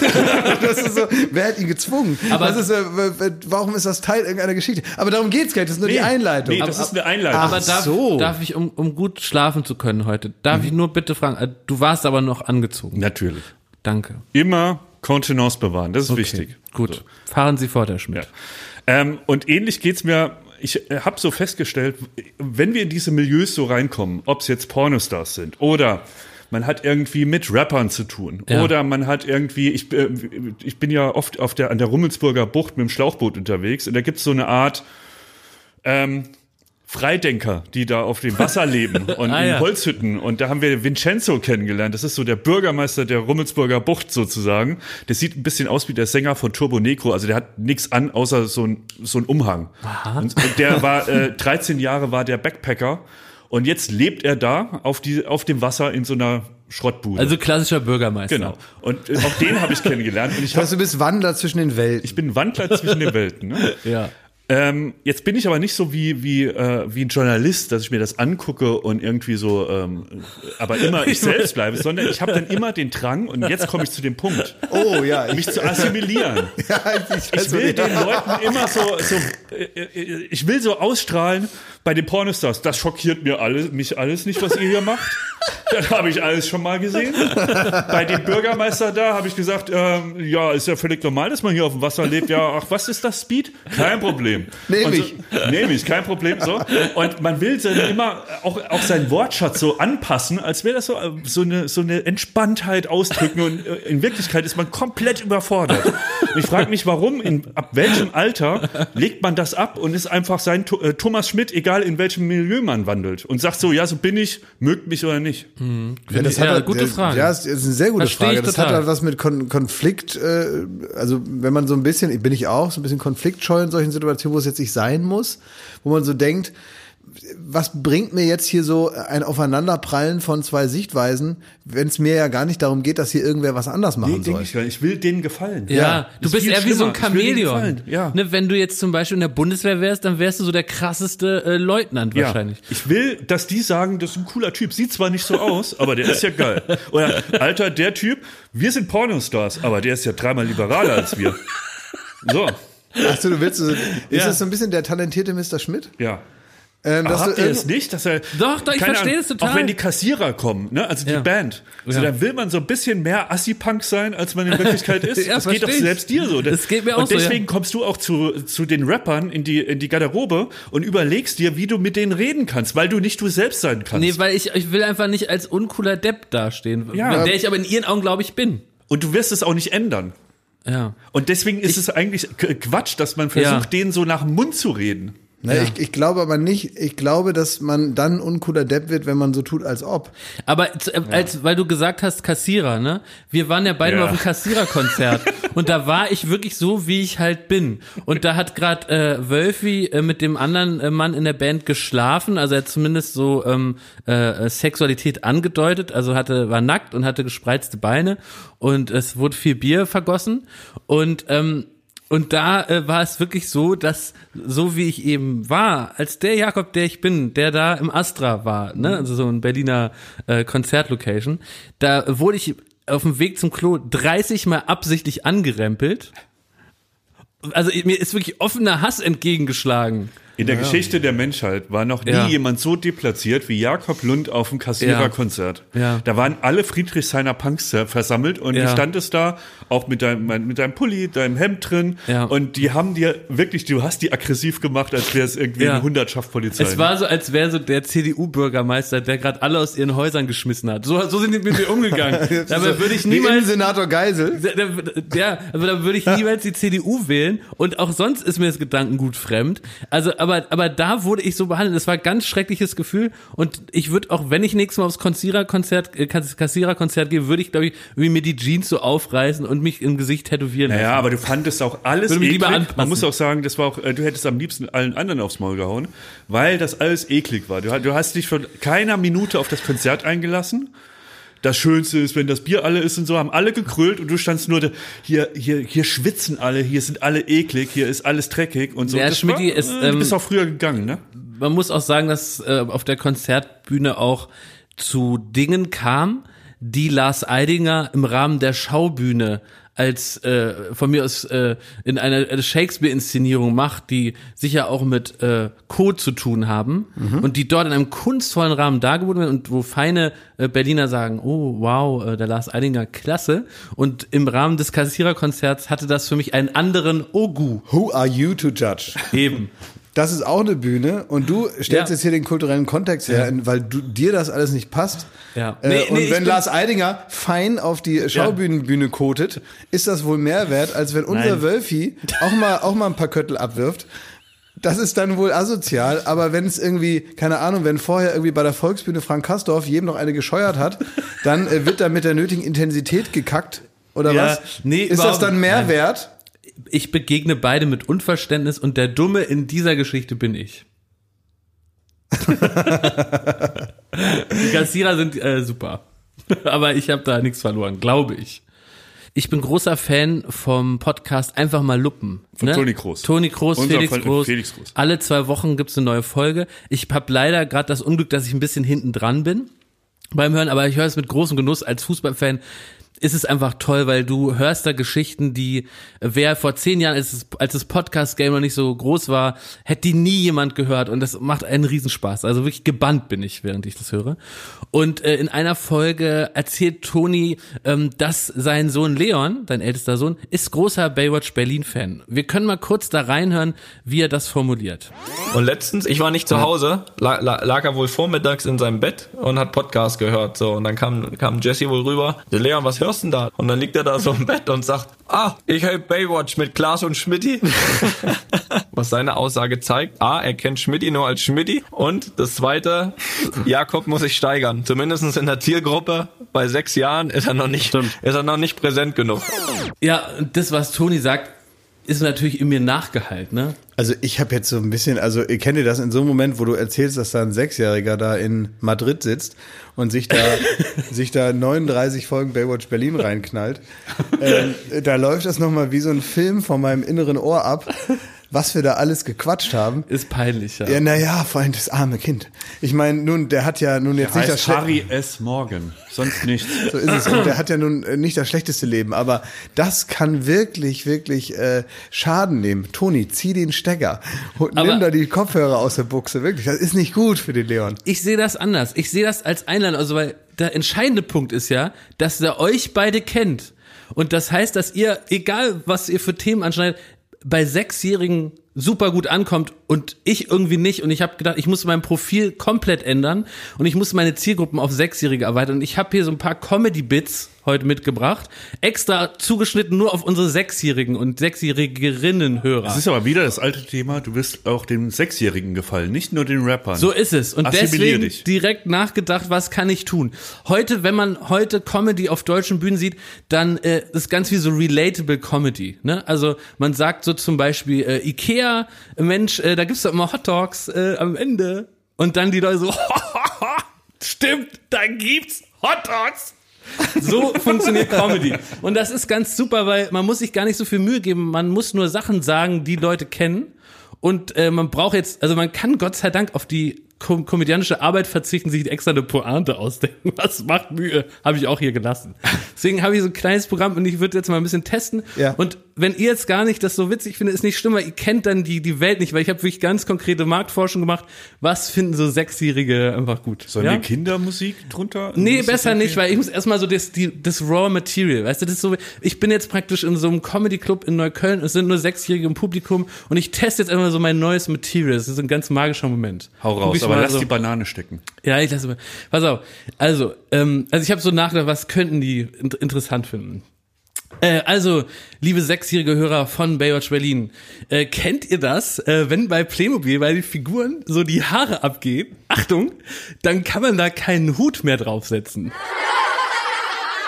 Äh, oder ähm, kennt ihr das? Äh, man isst so ein Lolli, ne? Und danach ist die Zunge blau. Ey, das ist verrückt. Dann denken die Leute, man ist ein Chow, der Hund. so ein nächstes Bit. Neulich äh, war ich in der Schule, ne? Erste Stunde Mathe, hat die Lehrerin gepupst. Letzte Nummer. Ich bin mal ganz in die, in die Psychologie eingetaucht. Äh, kennt ihr das? Kennt jeder. Äh, ihr wollt so ein Eis essen und die Mutter sagt, nee, ihr hattet schon Eis.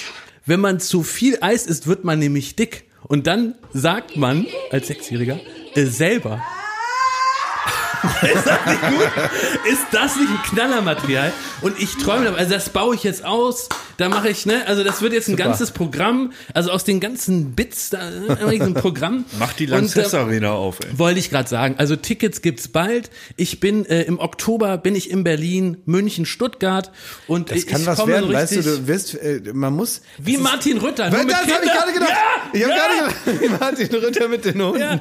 Man muss Ja. sich ein spezielles Publikum, was noch nicht so abgefrühstückt ist. Ja. Und vor allem das Gute ist, wenn du bei Kindern gut ankommst, dann äh, zwingst du praktisch die Eltern ihr Geld auszugeben. Also wenn du jetzt auch überlegst, dass du damit Geld machen Ja, willst, das ist halt ja. total gut, weil du kannst, äh, deswegen, ich würde auch, wenn ich zum Beispiel Werber wäre, Ja. dann würde ich auch gar nicht jetzt hier irgendwie groß Waschmittel verkaufen, ähm, weil das ist ja wirklich eine Herausforderung. Weißt du, da wird seit 20 Ja. Jahren erzählt, weißer geht's nicht. Ja. Und dann habe ich jetzt ein neues Waschmittel und muss sagen, also ich bin noch weißer jetzt.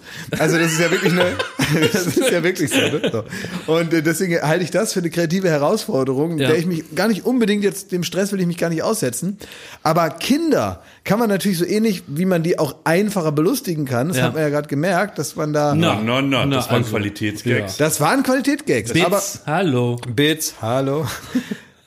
Ich denke mal, dass man die, äh, man kann die halt auch viel geiler beeinflussen in Werbung. Was zum Beispiel mir meine Nachbarn immer erzählt haben, weil ich wollte mal alles haben, was in der Werbung gab. Und dann hat man vom Playmobil praktisch irgendwie das Polizeiauto gesehen, aber in der Werbung war das ja in einer Stadt mit Ja, stimmt, äh, ja, ja. Häusern und Ja. Ampeln und äh, dann flog noch der Hubschrauber da oben lang und dann sah man den Himmel und das war geile Musik und geile Kamerafahrten und so. Und dann haben meine schlauen Nachbarn von nebenan gesagt, die genauso alt waren wie ich, ja, aber du kriegst dann nur das Auto. Ja, das musst du dir vorstellen. Und ich war aber voll drin, dachte, Ja. nee, Moment, Ja, das ist ja Quatsch. ja. Und so, und äh, diese Enttäuschung, ähm, die habe ich auch ein paar Mal dann gespürt, dass ich dann zu Hause dachte, ich bin nicht so gut drauf wie die Kinder in der Werbung. Ja, stimmt. Ich bin nicht halb so gut drauf wie die Kinder in der Werbung. Und deswegen glaube ich, ist es einfach, ähm, Kinder Aber würdet, zu kriegen. würdet ihr mich jetzt unterstützen, dass ich jetzt so Kindercomedian wäre und dass ich vielleicht auch mal bei Late Night Berlin darüber berichten kann? Weil zum Beispiel jetzt schreibe ich gerade noch neue Bits da. Äh, Du ich brauchst bin- ein T-Shirt. Ich Du brauche brauchst so ein T-Shirt. Spaß-T-Shirt. Genau, und ich bin jetzt auch gerade wieder voll da in der Arbeit. Ich habe ganz viele Autoren zusammen, schreibe ich da mir neue Nummern. Gerade geht's da so ein bisschen um Paw Patrol, Peppa Pig. Das war so auch da so ein bisschen so zusammenfließen zu lassen. Gut, dass du sagst. Pepper Woods. So Pepper ich- Woods, ja. Pepper Woods. Als mein Bruder da war mit meinen zwei Neffen, haben wir Pepper Woods geguckt. Das war ganz witzig, aber. Sehr eigentlich. witzig. Also die Story war folgendes: Dieses kleine Schwein, ja, hat das andere Schwein angerufen, ob es zu Besuch kommt.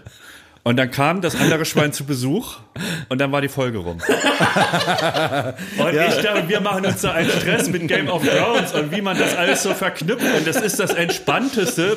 Leute, guckt Pepper Woods. Ja. Da ist einfach nur. Es gibt noch einen, das ist so ein Esel, der heißt Trotro. Ja. Und ähm, ähm, eine ne richtig heftige Storyline bei Trotro ist, ähm, er steht auf und äh, putzt sich die Zähne. Ende. Es gibt Und die Folge heißt, Trotro putzt sich die Zähne. aber das scheint echt Kleiner Spoiler.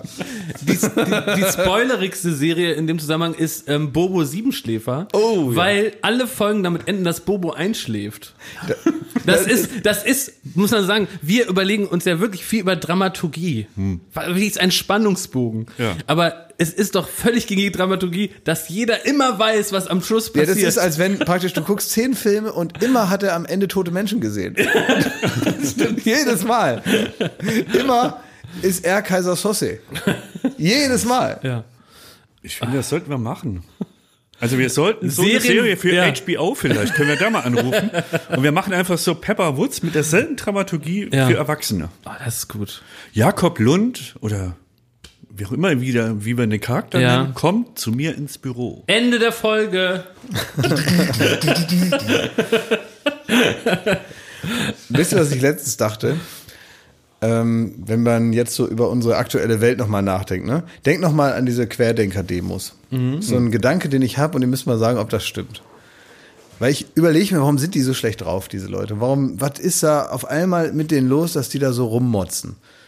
Und da rede ich jetzt nicht nur von den Nazis, sondern auch von den, äh, von denen, die die Nazis super geil finden, die da mitlaufen. Also von allen, die auf dieser Demo sind. Die sagen ja immer, dass da irgend so eine Verschwörung abläuft. Dass ja das große Narrativ ist, da gibt's diese Verschwörung, neue Weltordnung, Deep State und irgendwie alle, auch wir bei den Medien, wir kriegen da Weisungen und da wird was vorbereitet und da muss nur noch auf angeschaltet werden und dann geht das los und dann wird die Welt gerebootet und alles ist anders. So ähnlich ist das ja irgendwie. Und jetzt kam ich mal drauf, warum die so schlecht drauf sind, wenn die das wirklich glauben. Weil wenn die wirklich überzeugt davon sind, dass es einen Staat im Staat gibt und eine Schattenorganisation, ein System, was über dem eigentlichen System liegt oder drunter und was jetzt kurz davor ist, jetzt hier die Macht zu übernehmen, dann hat in dieser Welt, in der sie daran glauben, sie ja keiner gefragt, ob sie mitmachen wollen. Ich glaube, das ist das Problem. Dass die auch vom Wesen her sind die natürlich eher so ein bisschen egozentrisch und haben natürlich auch die Weisheit mit Löffeln gefressen.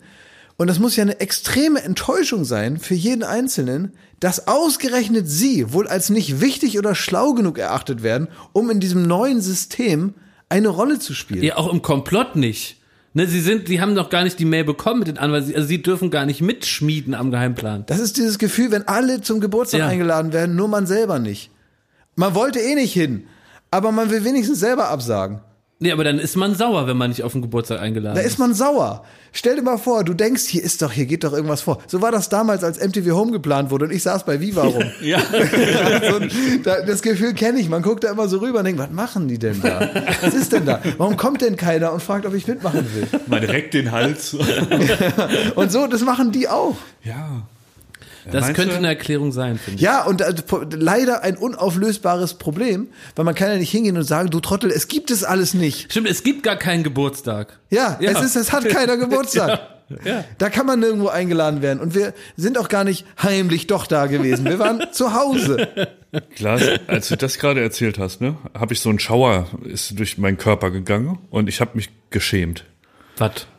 Und ich habe wirklich ein Flashback zum Geburtstag, ähm, auch aus der Jugend. Wir hatten, das ist die Zeit, wo man, wo es sehr wichtig ist in der Schule, wie man ankommt, was für Buddies man hat, ob man in den coolen Kreisen äh, ist und so. Und es gab eine Geburtstagsfeier, die war so um Karneval rum. Und da wurde mehr oder weniger die ganze Klasse eingeladen. Auch die Leute, die vielleicht nicht in diesem Kreis äh, zugehörig sind. Also die sonst eher nicht auf Partys eingeladen werden. Wir möchten sie Annette nennen. Und äh, Annette war da auch endlich mal zu einer Party da eingeladen und es war so im Karneval rum. Und irgendwie muss sie, also es klingelt und sie kommt zu, das erste Mal auf das Parkett, ja, der Gesellschaft. Äh, So, die war im Kreis der Coolen, ne? Sie klingelt und man macht die Tür auf und dann stand da die Annette und war als Pferd verkleidet. Es hat ja nur niemand gesagt, also es war zwar um Karneval rum, aber es war sonst niemand verkleidet. Oh Gott. Das kann ich nicht ertragen. Oh Gott. Und die Annette. Ich möchte jetzt hingehen und Annette befreien Ja. aus dieser Ich Situation. möchte die umarmen und, und, oh Mann. Die stand da als Pferd vor der Tür. Oh Mann. Oh, und was habt ihr Dann hat sie gesagt? das einzig Richtige getan. Nach Hause gehen. Nee, sie kam auf die Party. Sie hat dann den Kopf abgelegt und hat äh, gute Miene zum bösen Spiel gemacht. Und Langes Gesicht. War, langes Gesicht. Und wusste die Freundin, die die Hinterbeine gespielt hat, auch, dass es keine, keine Faschingsparty war. Jetzt bis zum Ende hat es dir niemand gesagt. Oh Gott, es tut weh. Es tut wirklich körperlich weh. ja, es tut weh und wenn ich nur dran denke, das ist auch wirklich, das ist schon. Das ist, das ist wirklich der Stoff, aus dem so Albträume sind. Das ist die Familie, du wachst auf und bist nackt in der Schule und so, ne? Also diese Albtraumfamilie ist ist das als in Wirklichkeit. auf so eine Party zu kommen. Ja. Oh, es tut so weh. Aber, aber diese Situation, die du gerade berichtet hast, ne, von wegen mit der ohne, ohne Hose irgendwie in der Aula stehen und Ja. so, ne?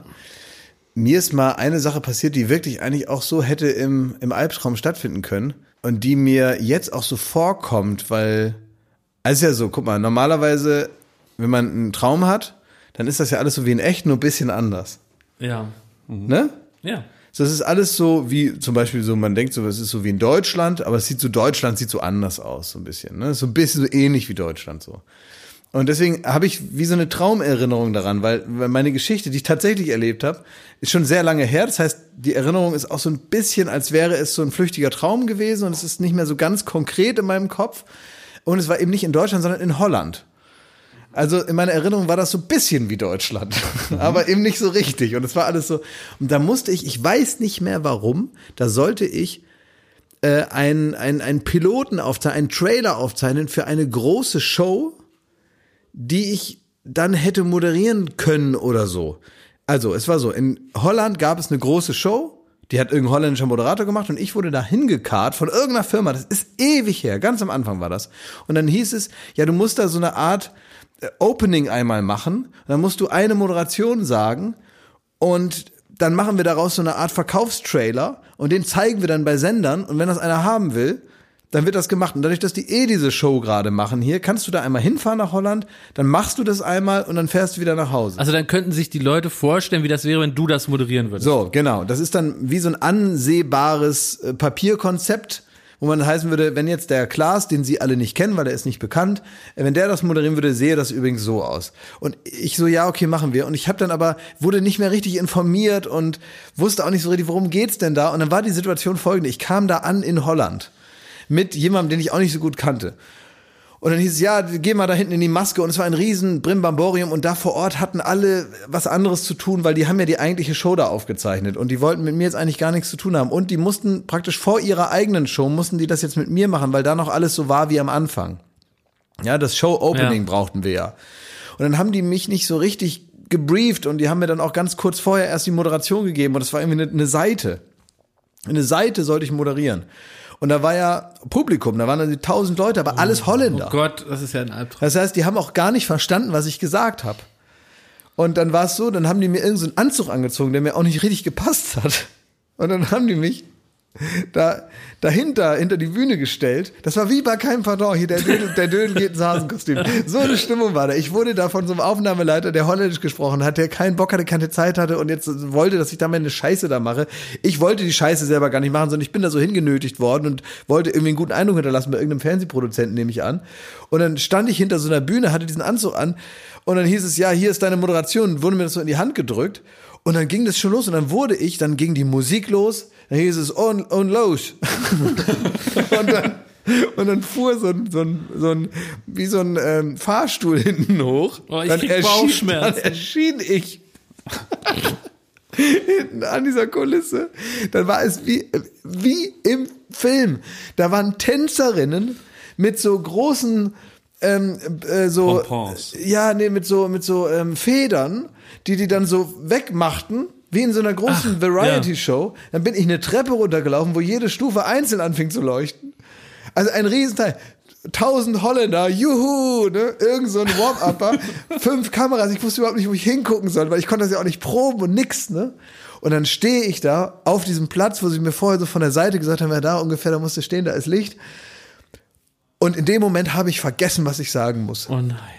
Es ist wirklich, es ist das Schlimmste passiert. Ich stehe da und denke mir, nichts geht mehr, alles ist weg. Ich war einfach nur noch aufgeregt. Ich, ich hatte keine Spucke mehr im Mund. Ich habe die ganze Zeit aus, aus Aufregungsgründen habe ich meine eigene Spucke runtergeschluckt, bis nichts mehr über war. Ich hatte so einen ganz trockenen Mund und Oh, ich hab konnte nicht mehr sprechen und wusste nicht, was ich sagen sollte. Und dann habe ich auf Deutsch zu meinem Bekannten da, der mich da mit hingebracht hat, stand da so an der Seite mit dem holländischen Produzenten. Und dann habe ich zu dem so rübergerufen, ich weiß nicht mehr den Text. Oh Gott. Und dann war so, äh, mm. und dann geht das so, weißt so gefühlt geht das Putzlicht an, die Tänzer entspannen sich. Der Warm-Upper kommt rein und lenkt die Meute ab. Ja, schief gelaufen. Und dann, äh, ja. Okay, ich hätte danach, wäre ich nie wieder auf eine Bühne gegangen. Ja, ich schwör's dir, wirklich. Das ist auch wirklich, äh, guck mal, wie spät ich nach das Haus erzähle. Ich habe euch das noch nie erzählt. Ja. Und das liegt nicht daran, dass ich das hinterm Berg gehalten habe mit dieser Geschichte, sondern ich habe das verdrängt. Ich habe das hundertprozentig verdrängt. Wenn ich irgendwann mal, wegen was auch immer, mal eine Traumatherapie mache und dann die berühmten Dinge, die als verschüttete Erinnerungen im Kopf noch sind, dann kommt das auf den, auf den, auf den Tisch. Aber wenn man dann auch so heimfliegen muss und man weiß, man hat so komplett verkackt. man denkt ja auch, man hat sich in ganz Holland zum Clown gemacht. Ne? Ich habe das dann nochmal gemacht. Ich bin dann wieder hinter die Bühne. Sag bitte, das? war dann perfekt und sehr gut. Und Perfekt war das. überhaupt Ja. nicht. Das war okay. Okay. Das war dann so, ich habe so, ich habe so das gemacht, dass man irgendwie das Gefühl hat, ja, daraus können wir jetzt was zusammenschneiden. Ist okay. Wir haben das ja mit fünf Kameras, ähm, ja. Ja, wir können das jetzt nicht nochmal machen, aber nee, ist, äh, nee, war ja auch gut. War gut. war ja auch gut. Also. Die müssen jetzt auch mit der echten Show anfangen. Das Ja, war ja, jetzt- die müssen nee, jetzt hier kriegt man. anfangen und dann kommt dann so ein holländischer Harry Weinfurt um die Ecke. Ne? Hallo. Alle lieben ihn und ich habe ihn noch nie gesehen. weißt du? Es war wie im, wie im Traum. Das war auch dadurch, dass auch der, der Typ, der das dann moderiert, das war so ein Jüngerer, ne? Der Typ, der das dann moderiert, den habe ich ja auch noch nie gesehen. Das heißt, es war alles wie in so einem Traum. Er in meinem Dafür war das wie in der Truman Show. Der hat halt die Rolle des Prominenten in diesem Ding. Mhm. Aber ich hätte den Prominenten nicht vom Aufnahmeleiter unterscheiden können, weil alles so anders, irgendwie so komisch war da. Oh, ich bin richtig betroffen jetzt. Ja, die Ja. Stimmung Ja. schön runtergekocht, ja. ja. Tut mir leid. Hast du was, um die Stimmung wieder hochzukochen, Spiel? Ja, Schmidt, kann es sein, dass du, dass du wieder was gemacht hast? In, äh, also was, was Schmidt ja gerne macht, ähm, macht, Schmidt macht gerne Sport vom Fernseher. Ähm, er macht sogenannte seelische Klimmzüge, indem er sich andere Leute anguckt, die größere Probleme haben als wir. Und gibt es da gerade ein frisch gestartetes Programm, was man digital schon schauen kann, was du dafür Wir haben ein Problem, kannst? Leute. Aktuell ist es Mittwochmorgen. Heute Abend läuft die Folge Sommerhaus der Stars, die Ja. erste Folge. Ja, Danach wird jeder über diese Folge reden. ja. Auch ihr werdet darüber reden. Aber weil ich hab's sie noch nicht gesehen. Ja, ihr werdet sie aber heute Abend gucken. Wir Ja. müssen aber jetzt davon reden. Da ich ein äh, Abonnent von RTL Now bin, habe ich mir das am Sonntag, sobald, ich habe wirklich immer Refresh, Refresh. Und irgendwann war die Folge da, weil die Ja. das halt vorher schon online stellen. Ja. Und habe sie als, glaube ich, deutschlandweit erster geguckt. Gibt's da einen Orden für? Deutschlands erster Zuschauer. und habe mir diese Folge angeguckt, ähm, weil ich, wir sind ja alle große Fans Ja. von Sommerhaus der Stars. Ja. Und man hat ja immer schon munkeln hören, dass auch in dieser Staffel, die ja erstmals in Deutschland aufgenommen wird, zur Sache geht. Ja. Wir haben Kameraleute bei Joko und Klaas gegen ProSieben, die da auch vor Ort waren und die haben ja schon angedeutet, dass das ja, das Niveau halten wird. Wobei die, die keine nie Details nennen, sondern die kommen zu uns beiden, weil die wissen, dass wir so große Fans sind und sagen, ich sag mal so, es lohnt sich. So, sowas sagen die, ne? Genau, und dieses lohnt sich hatte ich im Hinterkopf. Und ich bin, ich bin richtig aufgeregt. Ich möchte am liebsten jetzt hier das Fenster noch aufreißen und nochmal frische Luft reinlassen, weil ähm, was ich da gesehen habe, das toppt wirklich alles. Und zwar eine neue Dimension. Was, warum sind wir Fans von so Trash-Shows? Wir sehen Leute, wir sehen Leute mit einer ehemaligen Karriere meistens, die kommen dahin und wir gucken denen zu, wie diese Fallhöhe langsam aufgebaut wird und sie dann von ihrer ehemals großen Karriere möglichst tief fallen. Sagen wir mal so, kann man sich das Ja. angucken. Oder auch Leute, die auf einmal zu Lieblingen werden, denen man es nicht zugetraut hat. Ja. Und die ersten Folgen von so einem Format sind ja immer wie eine Lunte, die angezündet wird, wenn es gut läuft. Mhm. Und dann guckt man die ersten drei Folgen, wie diese Lunte langsam so runterbrennt und irgendwann explodiert's. Und das macht dann Bock. Ja. Und das Dschungelcamp nimmt sich da meistens mittlerweile über eine Woche Zeit. Da hat keiner mehr Bock drauf. In den neuen Formaten ist das immer ab Folge eins geht's rund. Und ich dachte, Das nach- heißt, äh, Prinzip kurze Zündschnur. ganz, ganz kurze Zündschnur. Ja. So, und ich dachte, nach Promis unter Palmen, da war es ja diese Mobbing-Folge, die dann auch aus der Mediathek rausgenommen Ja. werden musste. Schlimmer wird's nicht kommen.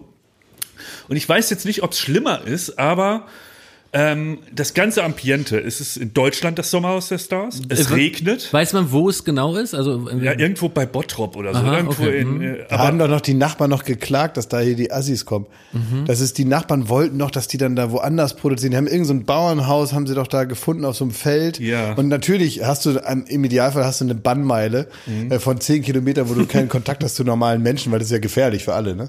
Die diese Bannmeile haben sie. Und das Bauernhaus ist aber, es ist halt, sie wollten so, wir, wir, wir gehen den Promis auf den Nerv, indem das auch so dekoriert ist, als wäre es das Hotel von Psycho.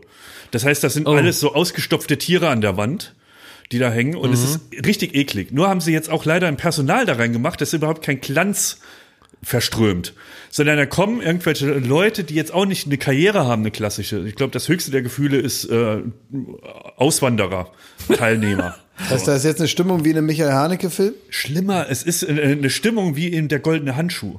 Es Oh ist, nein. Ja, da, da kommen, sagen wir mal, charakterlich hässliche Leute, kommen in dieses Haus, es regnet, die sind schon nass, wenn sie da ankommen. Oh Gott. Die Veranda, die früher mal so ein, äh, ein Whirlpool war oder so, Ja, ja. Ne? und irgendwie die, die Sonne Portugals äh, strahlt auf die runter.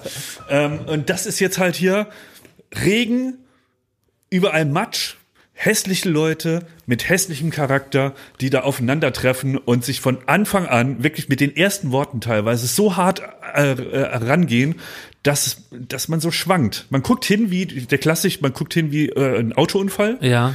Aber ich kann gar nicht sagen, dass es mir Spaß gemacht hat, ehrlich gesagt. Also die, also gibt es denn da irgendwie einen Spannungsbogen in der Folge, dass man sagt, du warst erst angewidert, aber dann oder Die erste Hälfte habe ich, hab ich euch ja auch noch in die Gruppe, Thomas Martins und dir, habe ich eine WhatsApp geschrieben. Ich bin mega enttäuscht, weil Sommerhaus versucht so krampfhaft irgendwie noch einen draufzusetzen. Es ist alles so DSDSig geschnitten, alles viel zu schnell. Also ähm, die Leute sind auch so schon so vorgestellt, dass sie Assis sind. Und da geht mir der Spaß an so Formaten flöten, wenn ich nicht das Gefühl habe, die wollen sich eigentlich von einer guten Seite präsentieren. Meistens ist das äh, so kodiert mit dem Satz, ich will auch mal zeigen, wer ich wirklich bin. Ja, genau. Dann weiß man, es wird gut. Ja. Aber wenn Leute schon in der Vorstellungsmatz super asozial sind, dann fehlt mir die Fallhöhe, dachte ich. Aber die hatten in dem Asozialen noch eine Fallhöhe.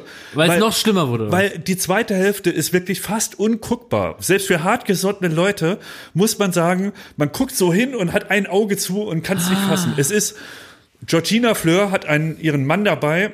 Und das ist, danach muss man den Begriff toxisch komplett neu definieren. Das ist eine Beziehung so wie Pete Doherty und Amy Winehouse. und die- Heroin. Äh, schlimmer, wirklich. Das, das ist, das Alkohol spielt eine Rolle, die, die Oh. prügeln sich fast. Dann Oh. gibt's wieder Zungenkussexzesse. Ähm, die sind so richtig klassisch toxisch. Und man hat die ganze Zeit das Gefühl, die haut ihm aufs Maul oder umgekehrt.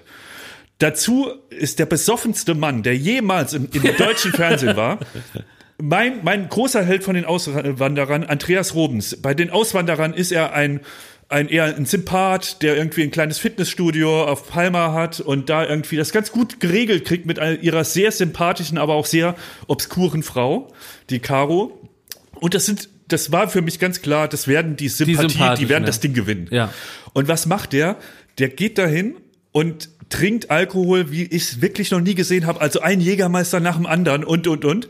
Und wird dann leider aggressiv. Oh. Und der schwankt rum und fällt hin und will dann dem Mann von Georgina aufs Maul hauen. Und es ist Nein. eine Stimmung, das habt ihr alles noch nicht erlebt. Und du, du fühlst dich so schuldig, das zu gucken.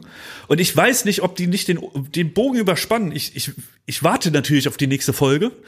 Aber es ist halt wirklich nichts mehr schön. Und ich weiß Also nicht, Ich, ich möchte dir dann, äh, falls da noch irgendwo ein bisschen Spaß ist in dir, Ja. ne, möchte ich dir den nicht verderben. Wenn da irgendwo in deinem in deinem Wesen oder in, in deinem auch in deinem Interesse an dieser Sendung noch irgendwo was ist, was was dir Freude daran macht und selbst wenn es nur ist, was kommt nächste Woche. Ähm, ich bin ja jetzt gar nicht so aus Überzeugung, sondern ich habe irgendwie, an mir ist dieser ganze Zucht mit diesen ganzen neuen Formaten irgendwie an, an mir vorbeigefahren. Aber nicht, weil ich mir das vorgenommen habe, sondern es ist irgendwie so passiert. Ähm, und das sorgt jetzt nicht dafür, dass ich sage, da muss ich jetzt dringend noch einsteigen. Ähm, das will ich mir jetzt auch anschauen. Eigentlich dachte ich jetzt, du erzählst irgendwas, wo ich dann denke, ach, da gucke ich auch mal rein. Aber ich habe jetzt äh, nach drei Minuten gedacht, ah nee, da gucke ich wohl nicht rein. Aber das wollte ich dich auch gerade fragen. Also so wie du uns kennst, würde, also wem würdest du das hier empfehlen oder musst du sogar abraten? Weil du weißt, dass ich der weltgrößte Sommerhaus der Stars Fan bin, dass ich niemals so gelacht habe, wie als die Frau von René Weller Ja. seine noch zu feuchte Jacke in den Koffer gepackt hat. Und dann hatte René Weller eine Woche eine wahnsinnig stinkende Jacke an. Und das Ganze war ein Riesenskandal innerhalb des Hauses. Das hat mich glücklich gemacht ohne Ende. Kannst du mir das empfehlen? Oder bin ich enttäuscht, wie wenn ein, ein Sänger ein ganz schlechtes Album macht? Nee, es ist eher, ähm, ihr, kennt ihr noch dieses Batman and Robin von Joel Schumacher? Der hat da so eine Comic-Version so. Da war alles bunt und, und, und Batman, also die waren alle so völlig überdreht und comichaft. Das war die René Weller Stinkejacke. Ja. Also es macht Spaß, das irgendwie, es ist so, es tut niemandem weh, auch wenn die sich da ein bisschen anschreien. Und das hier ist Dark Knight. Also es ist halt wirklich so richtig, es tut so richtig, es, auf einmal wird alles düster. Die haben da wirklich den Schwarz-Weiß-Filter auf das Sommerhaus der Stars gesetzt und den Regen noch Mir reingekriegt. kommt es auch vor wie so ein Film von Han- Hans-Christian Schmid. Ja, so, der wirklich- traurige Matratzenverkäufer in Frankfurt oder guckt an die verregnete Scheibe und denkt, äh, wie viele Tage habe ich noch? Es gibt natürlich Goldmomente auch darin, in der Tragik. Aber auch wirklich, wenn man akzeptiert, dass man sich auch über Alkohol, definitiv über Alkoholiker äh, und davon unterhalten lässt, dass die halt Mhm. asoziale Sachen machen und sagen, es hat gute, es hat sehr gute Momente. Ich fürchte halt Hast du nur- gelacht? Ich habe auch gelacht und habe aber auch, ähm, wie gesagt, ich war vor, so überfordert, dass ich der Spiegelautorin Anja Rützel, die immer über die Trash-Formate Ja. schreibt, weil ich wusste, ihr habt das alle nicht geguckt. Klaas Ja. mit seiner neuen, ich habe ja gar kein Fernsehen zu Hause Attitüde. So, Das so, stimmt ja gar nicht. Ja, Das so ein bisschen schwingt das Nein, mit. Ich überhaupt guck nicht, ganz nein. alles nicht. Ich bei den guck das Wendlern. für dich heute. Du Ich guckst guck das, das heute. heute. Ich würde das gucken, aber mir ist das wirklich einfach so durchgerutscht. Ja, aber Das ist es nicht ist so ja eine schon Haltung. ganz schön viel durchgerutscht. Äh, Der Wendler mit seiner Hochzeit ist der durchgerutscht. Der Kampf der Reality Stars ist der durchgerutscht. Ja. Big Brother ist der durchgerutscht. Was ist denn dir nicht durchgerutscht? Äh, Egal. Habe ich der Anja Rützel geschrieben, weil ich Ja, gemeint was, habe, was sagt die denn? um Gottes Willen, was für eine Kritik schreibt man dazu? Ja. Finden findet man das jetzt gut Ja. oder nicht? Und er meinte sie, sie denkt seit gestern darüber nach. Sie hat das auch am ersten Tag. Klar. und äh, äh, wird dabei andauernd ohnmächtig. Weil sie auch völlig überfordert Ja. ist, wie man da auf einmal ist so ein, der Sympathieträger, so jemand wie der Ex-Bachelor, den man, der ist so aalglatt, das ist so einer, Der André steht- Mangold, ne? ja, der steht den ganzen Tag nur vor dem Spiegel mit seiner Frau und erzählt von gesunder Ernährung und der ist da auf einmal weil dem so Schlimmes widerfährt, dass der so, äh, der, der, der gibt dann so Will Smith in seinen Oscar-Filmen. Also wenn der Will, Will Smith immer mal so einen Oscar gewinnen will, dann kriegt er immer so rote Augen und guckt so ganz traurig. Intensiv, ja. Und so, so guckt er die ganze Zeit, nachdem ihm dieses Unglück widerfahren ist. Und du möchtest ihm eigentlich direkt noch mal eine reinbrettern. Und, ähm, aber trotzdem ist er in dem ganzen Reigen noch der einzig Normale. Und es ist völlige Überforderung. Aber wovon reden wir? Ganz Deutschland hat's ja gesehen und ganz Deutschland redet in diesem Augenblick immer noch von dieser Folge. Ja, ja Vielen das Dank wird so für sein. deinen äh, Bericht, Thomas Schmidt. Ich werde heute schauen. Also ich habe richtig das Gefühl, wir haben jetzt gerade zu Antonia Rados gesch geschaltet. richtig das Gefühl, Klose. Uli Klose steht da irgendwo im im, Im Bottrop. Im, im, äh, ja, irgendwie so in so einem Wüstensturm. Ähm, hat noch so, so, so ein Tuch über dem Kopf. Äh, ja, wie so ein eingebetteter Journalist eigentlich, äh, wo man jetzt tatsächlich mal sagt, meine Güte, das ist ja hart, äh, komm gesund wieder. Ja. Ja. Ich hoffe, du kommst irgendwann gesund wieder, lieber Thomas. Aber guck das mal, guck dir die zweite Hälfte an, Klaas. Für mich ist das Schlimmste, dass die Robens für mich so zerbrechen.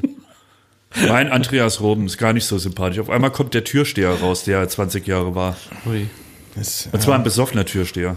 Ja, Leute. Robens. Jo, schöne Themen. Am, am Montag gibt's wieder Late Night Berlin.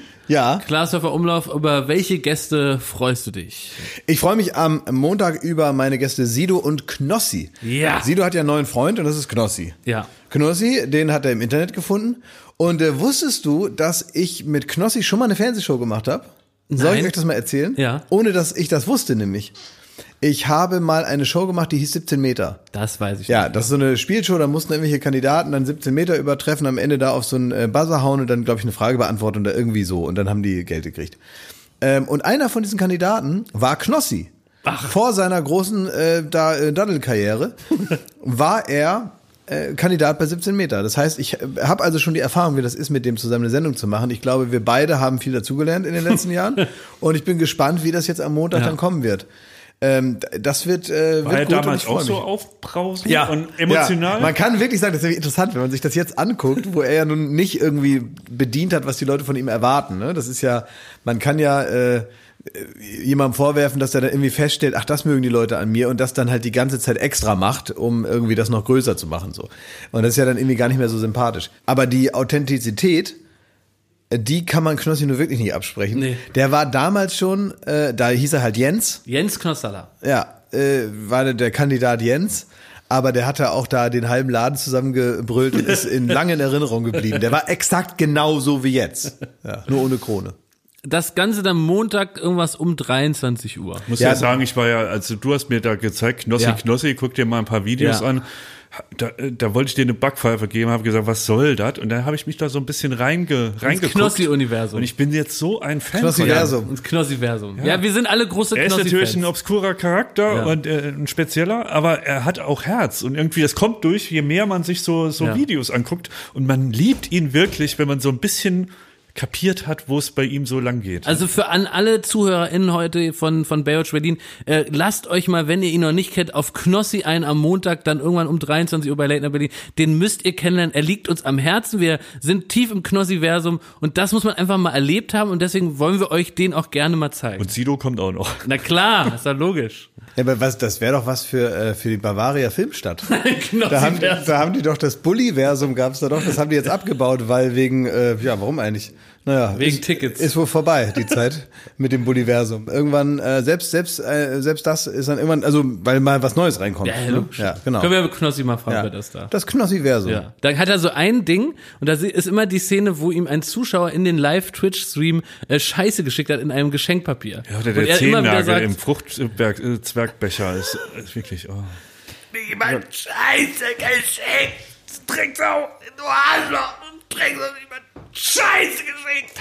Oh, ist so gut. Goldene Szene, bitte als Vorbereitung schon mal schauen für Montag. Ich wünsche euch, ähm, ja, wie soll man sagen, noch eine schöne, wie soll, Frohe Weihnachten? Frohe Weihnachten, nein, eine schöne Restwoche, das ist immer so furchtbar, ne? So wie Restmüll. so meine ich es aber gar nicht, sondern äh, genießt noch die äh, paar, äh, den Tag jetzt noch Ein paar Stunden. und dann äh, schönes Wochenende. Ja, dir auch, Klaus. Es wird noch mal schön warm, Leute, ne? ja? Ja. Und Und jetzt, heute schon 25 Grad. Nächste Wirklich, ich Woche habe einen Pulli an, 28. das wusste ich gar nicht. ja, ich hatte auch einen Pulli an erst. Scheiße, dann habe das ich den wieder, ist knittrig. habe ich wieder ausgezogen, mein Pulli, Ui. und habe mir noch mal hier so ein, so ein sommerliches Jägergrün angezogen. Ja. Ihr habt ja recht, ist ja Bombenwetter am Wochenende. Geht richtig. raus, Leute, spielt Diablo, Richtig spannt schön. die Slackline. So ist es. Aber abends, Leute, dran denken, abends, wenn die Sonne weg ist, wird's kalt, nehmt euch einen Pullover mit. Tschüss. Alles Gute, alles Liebe.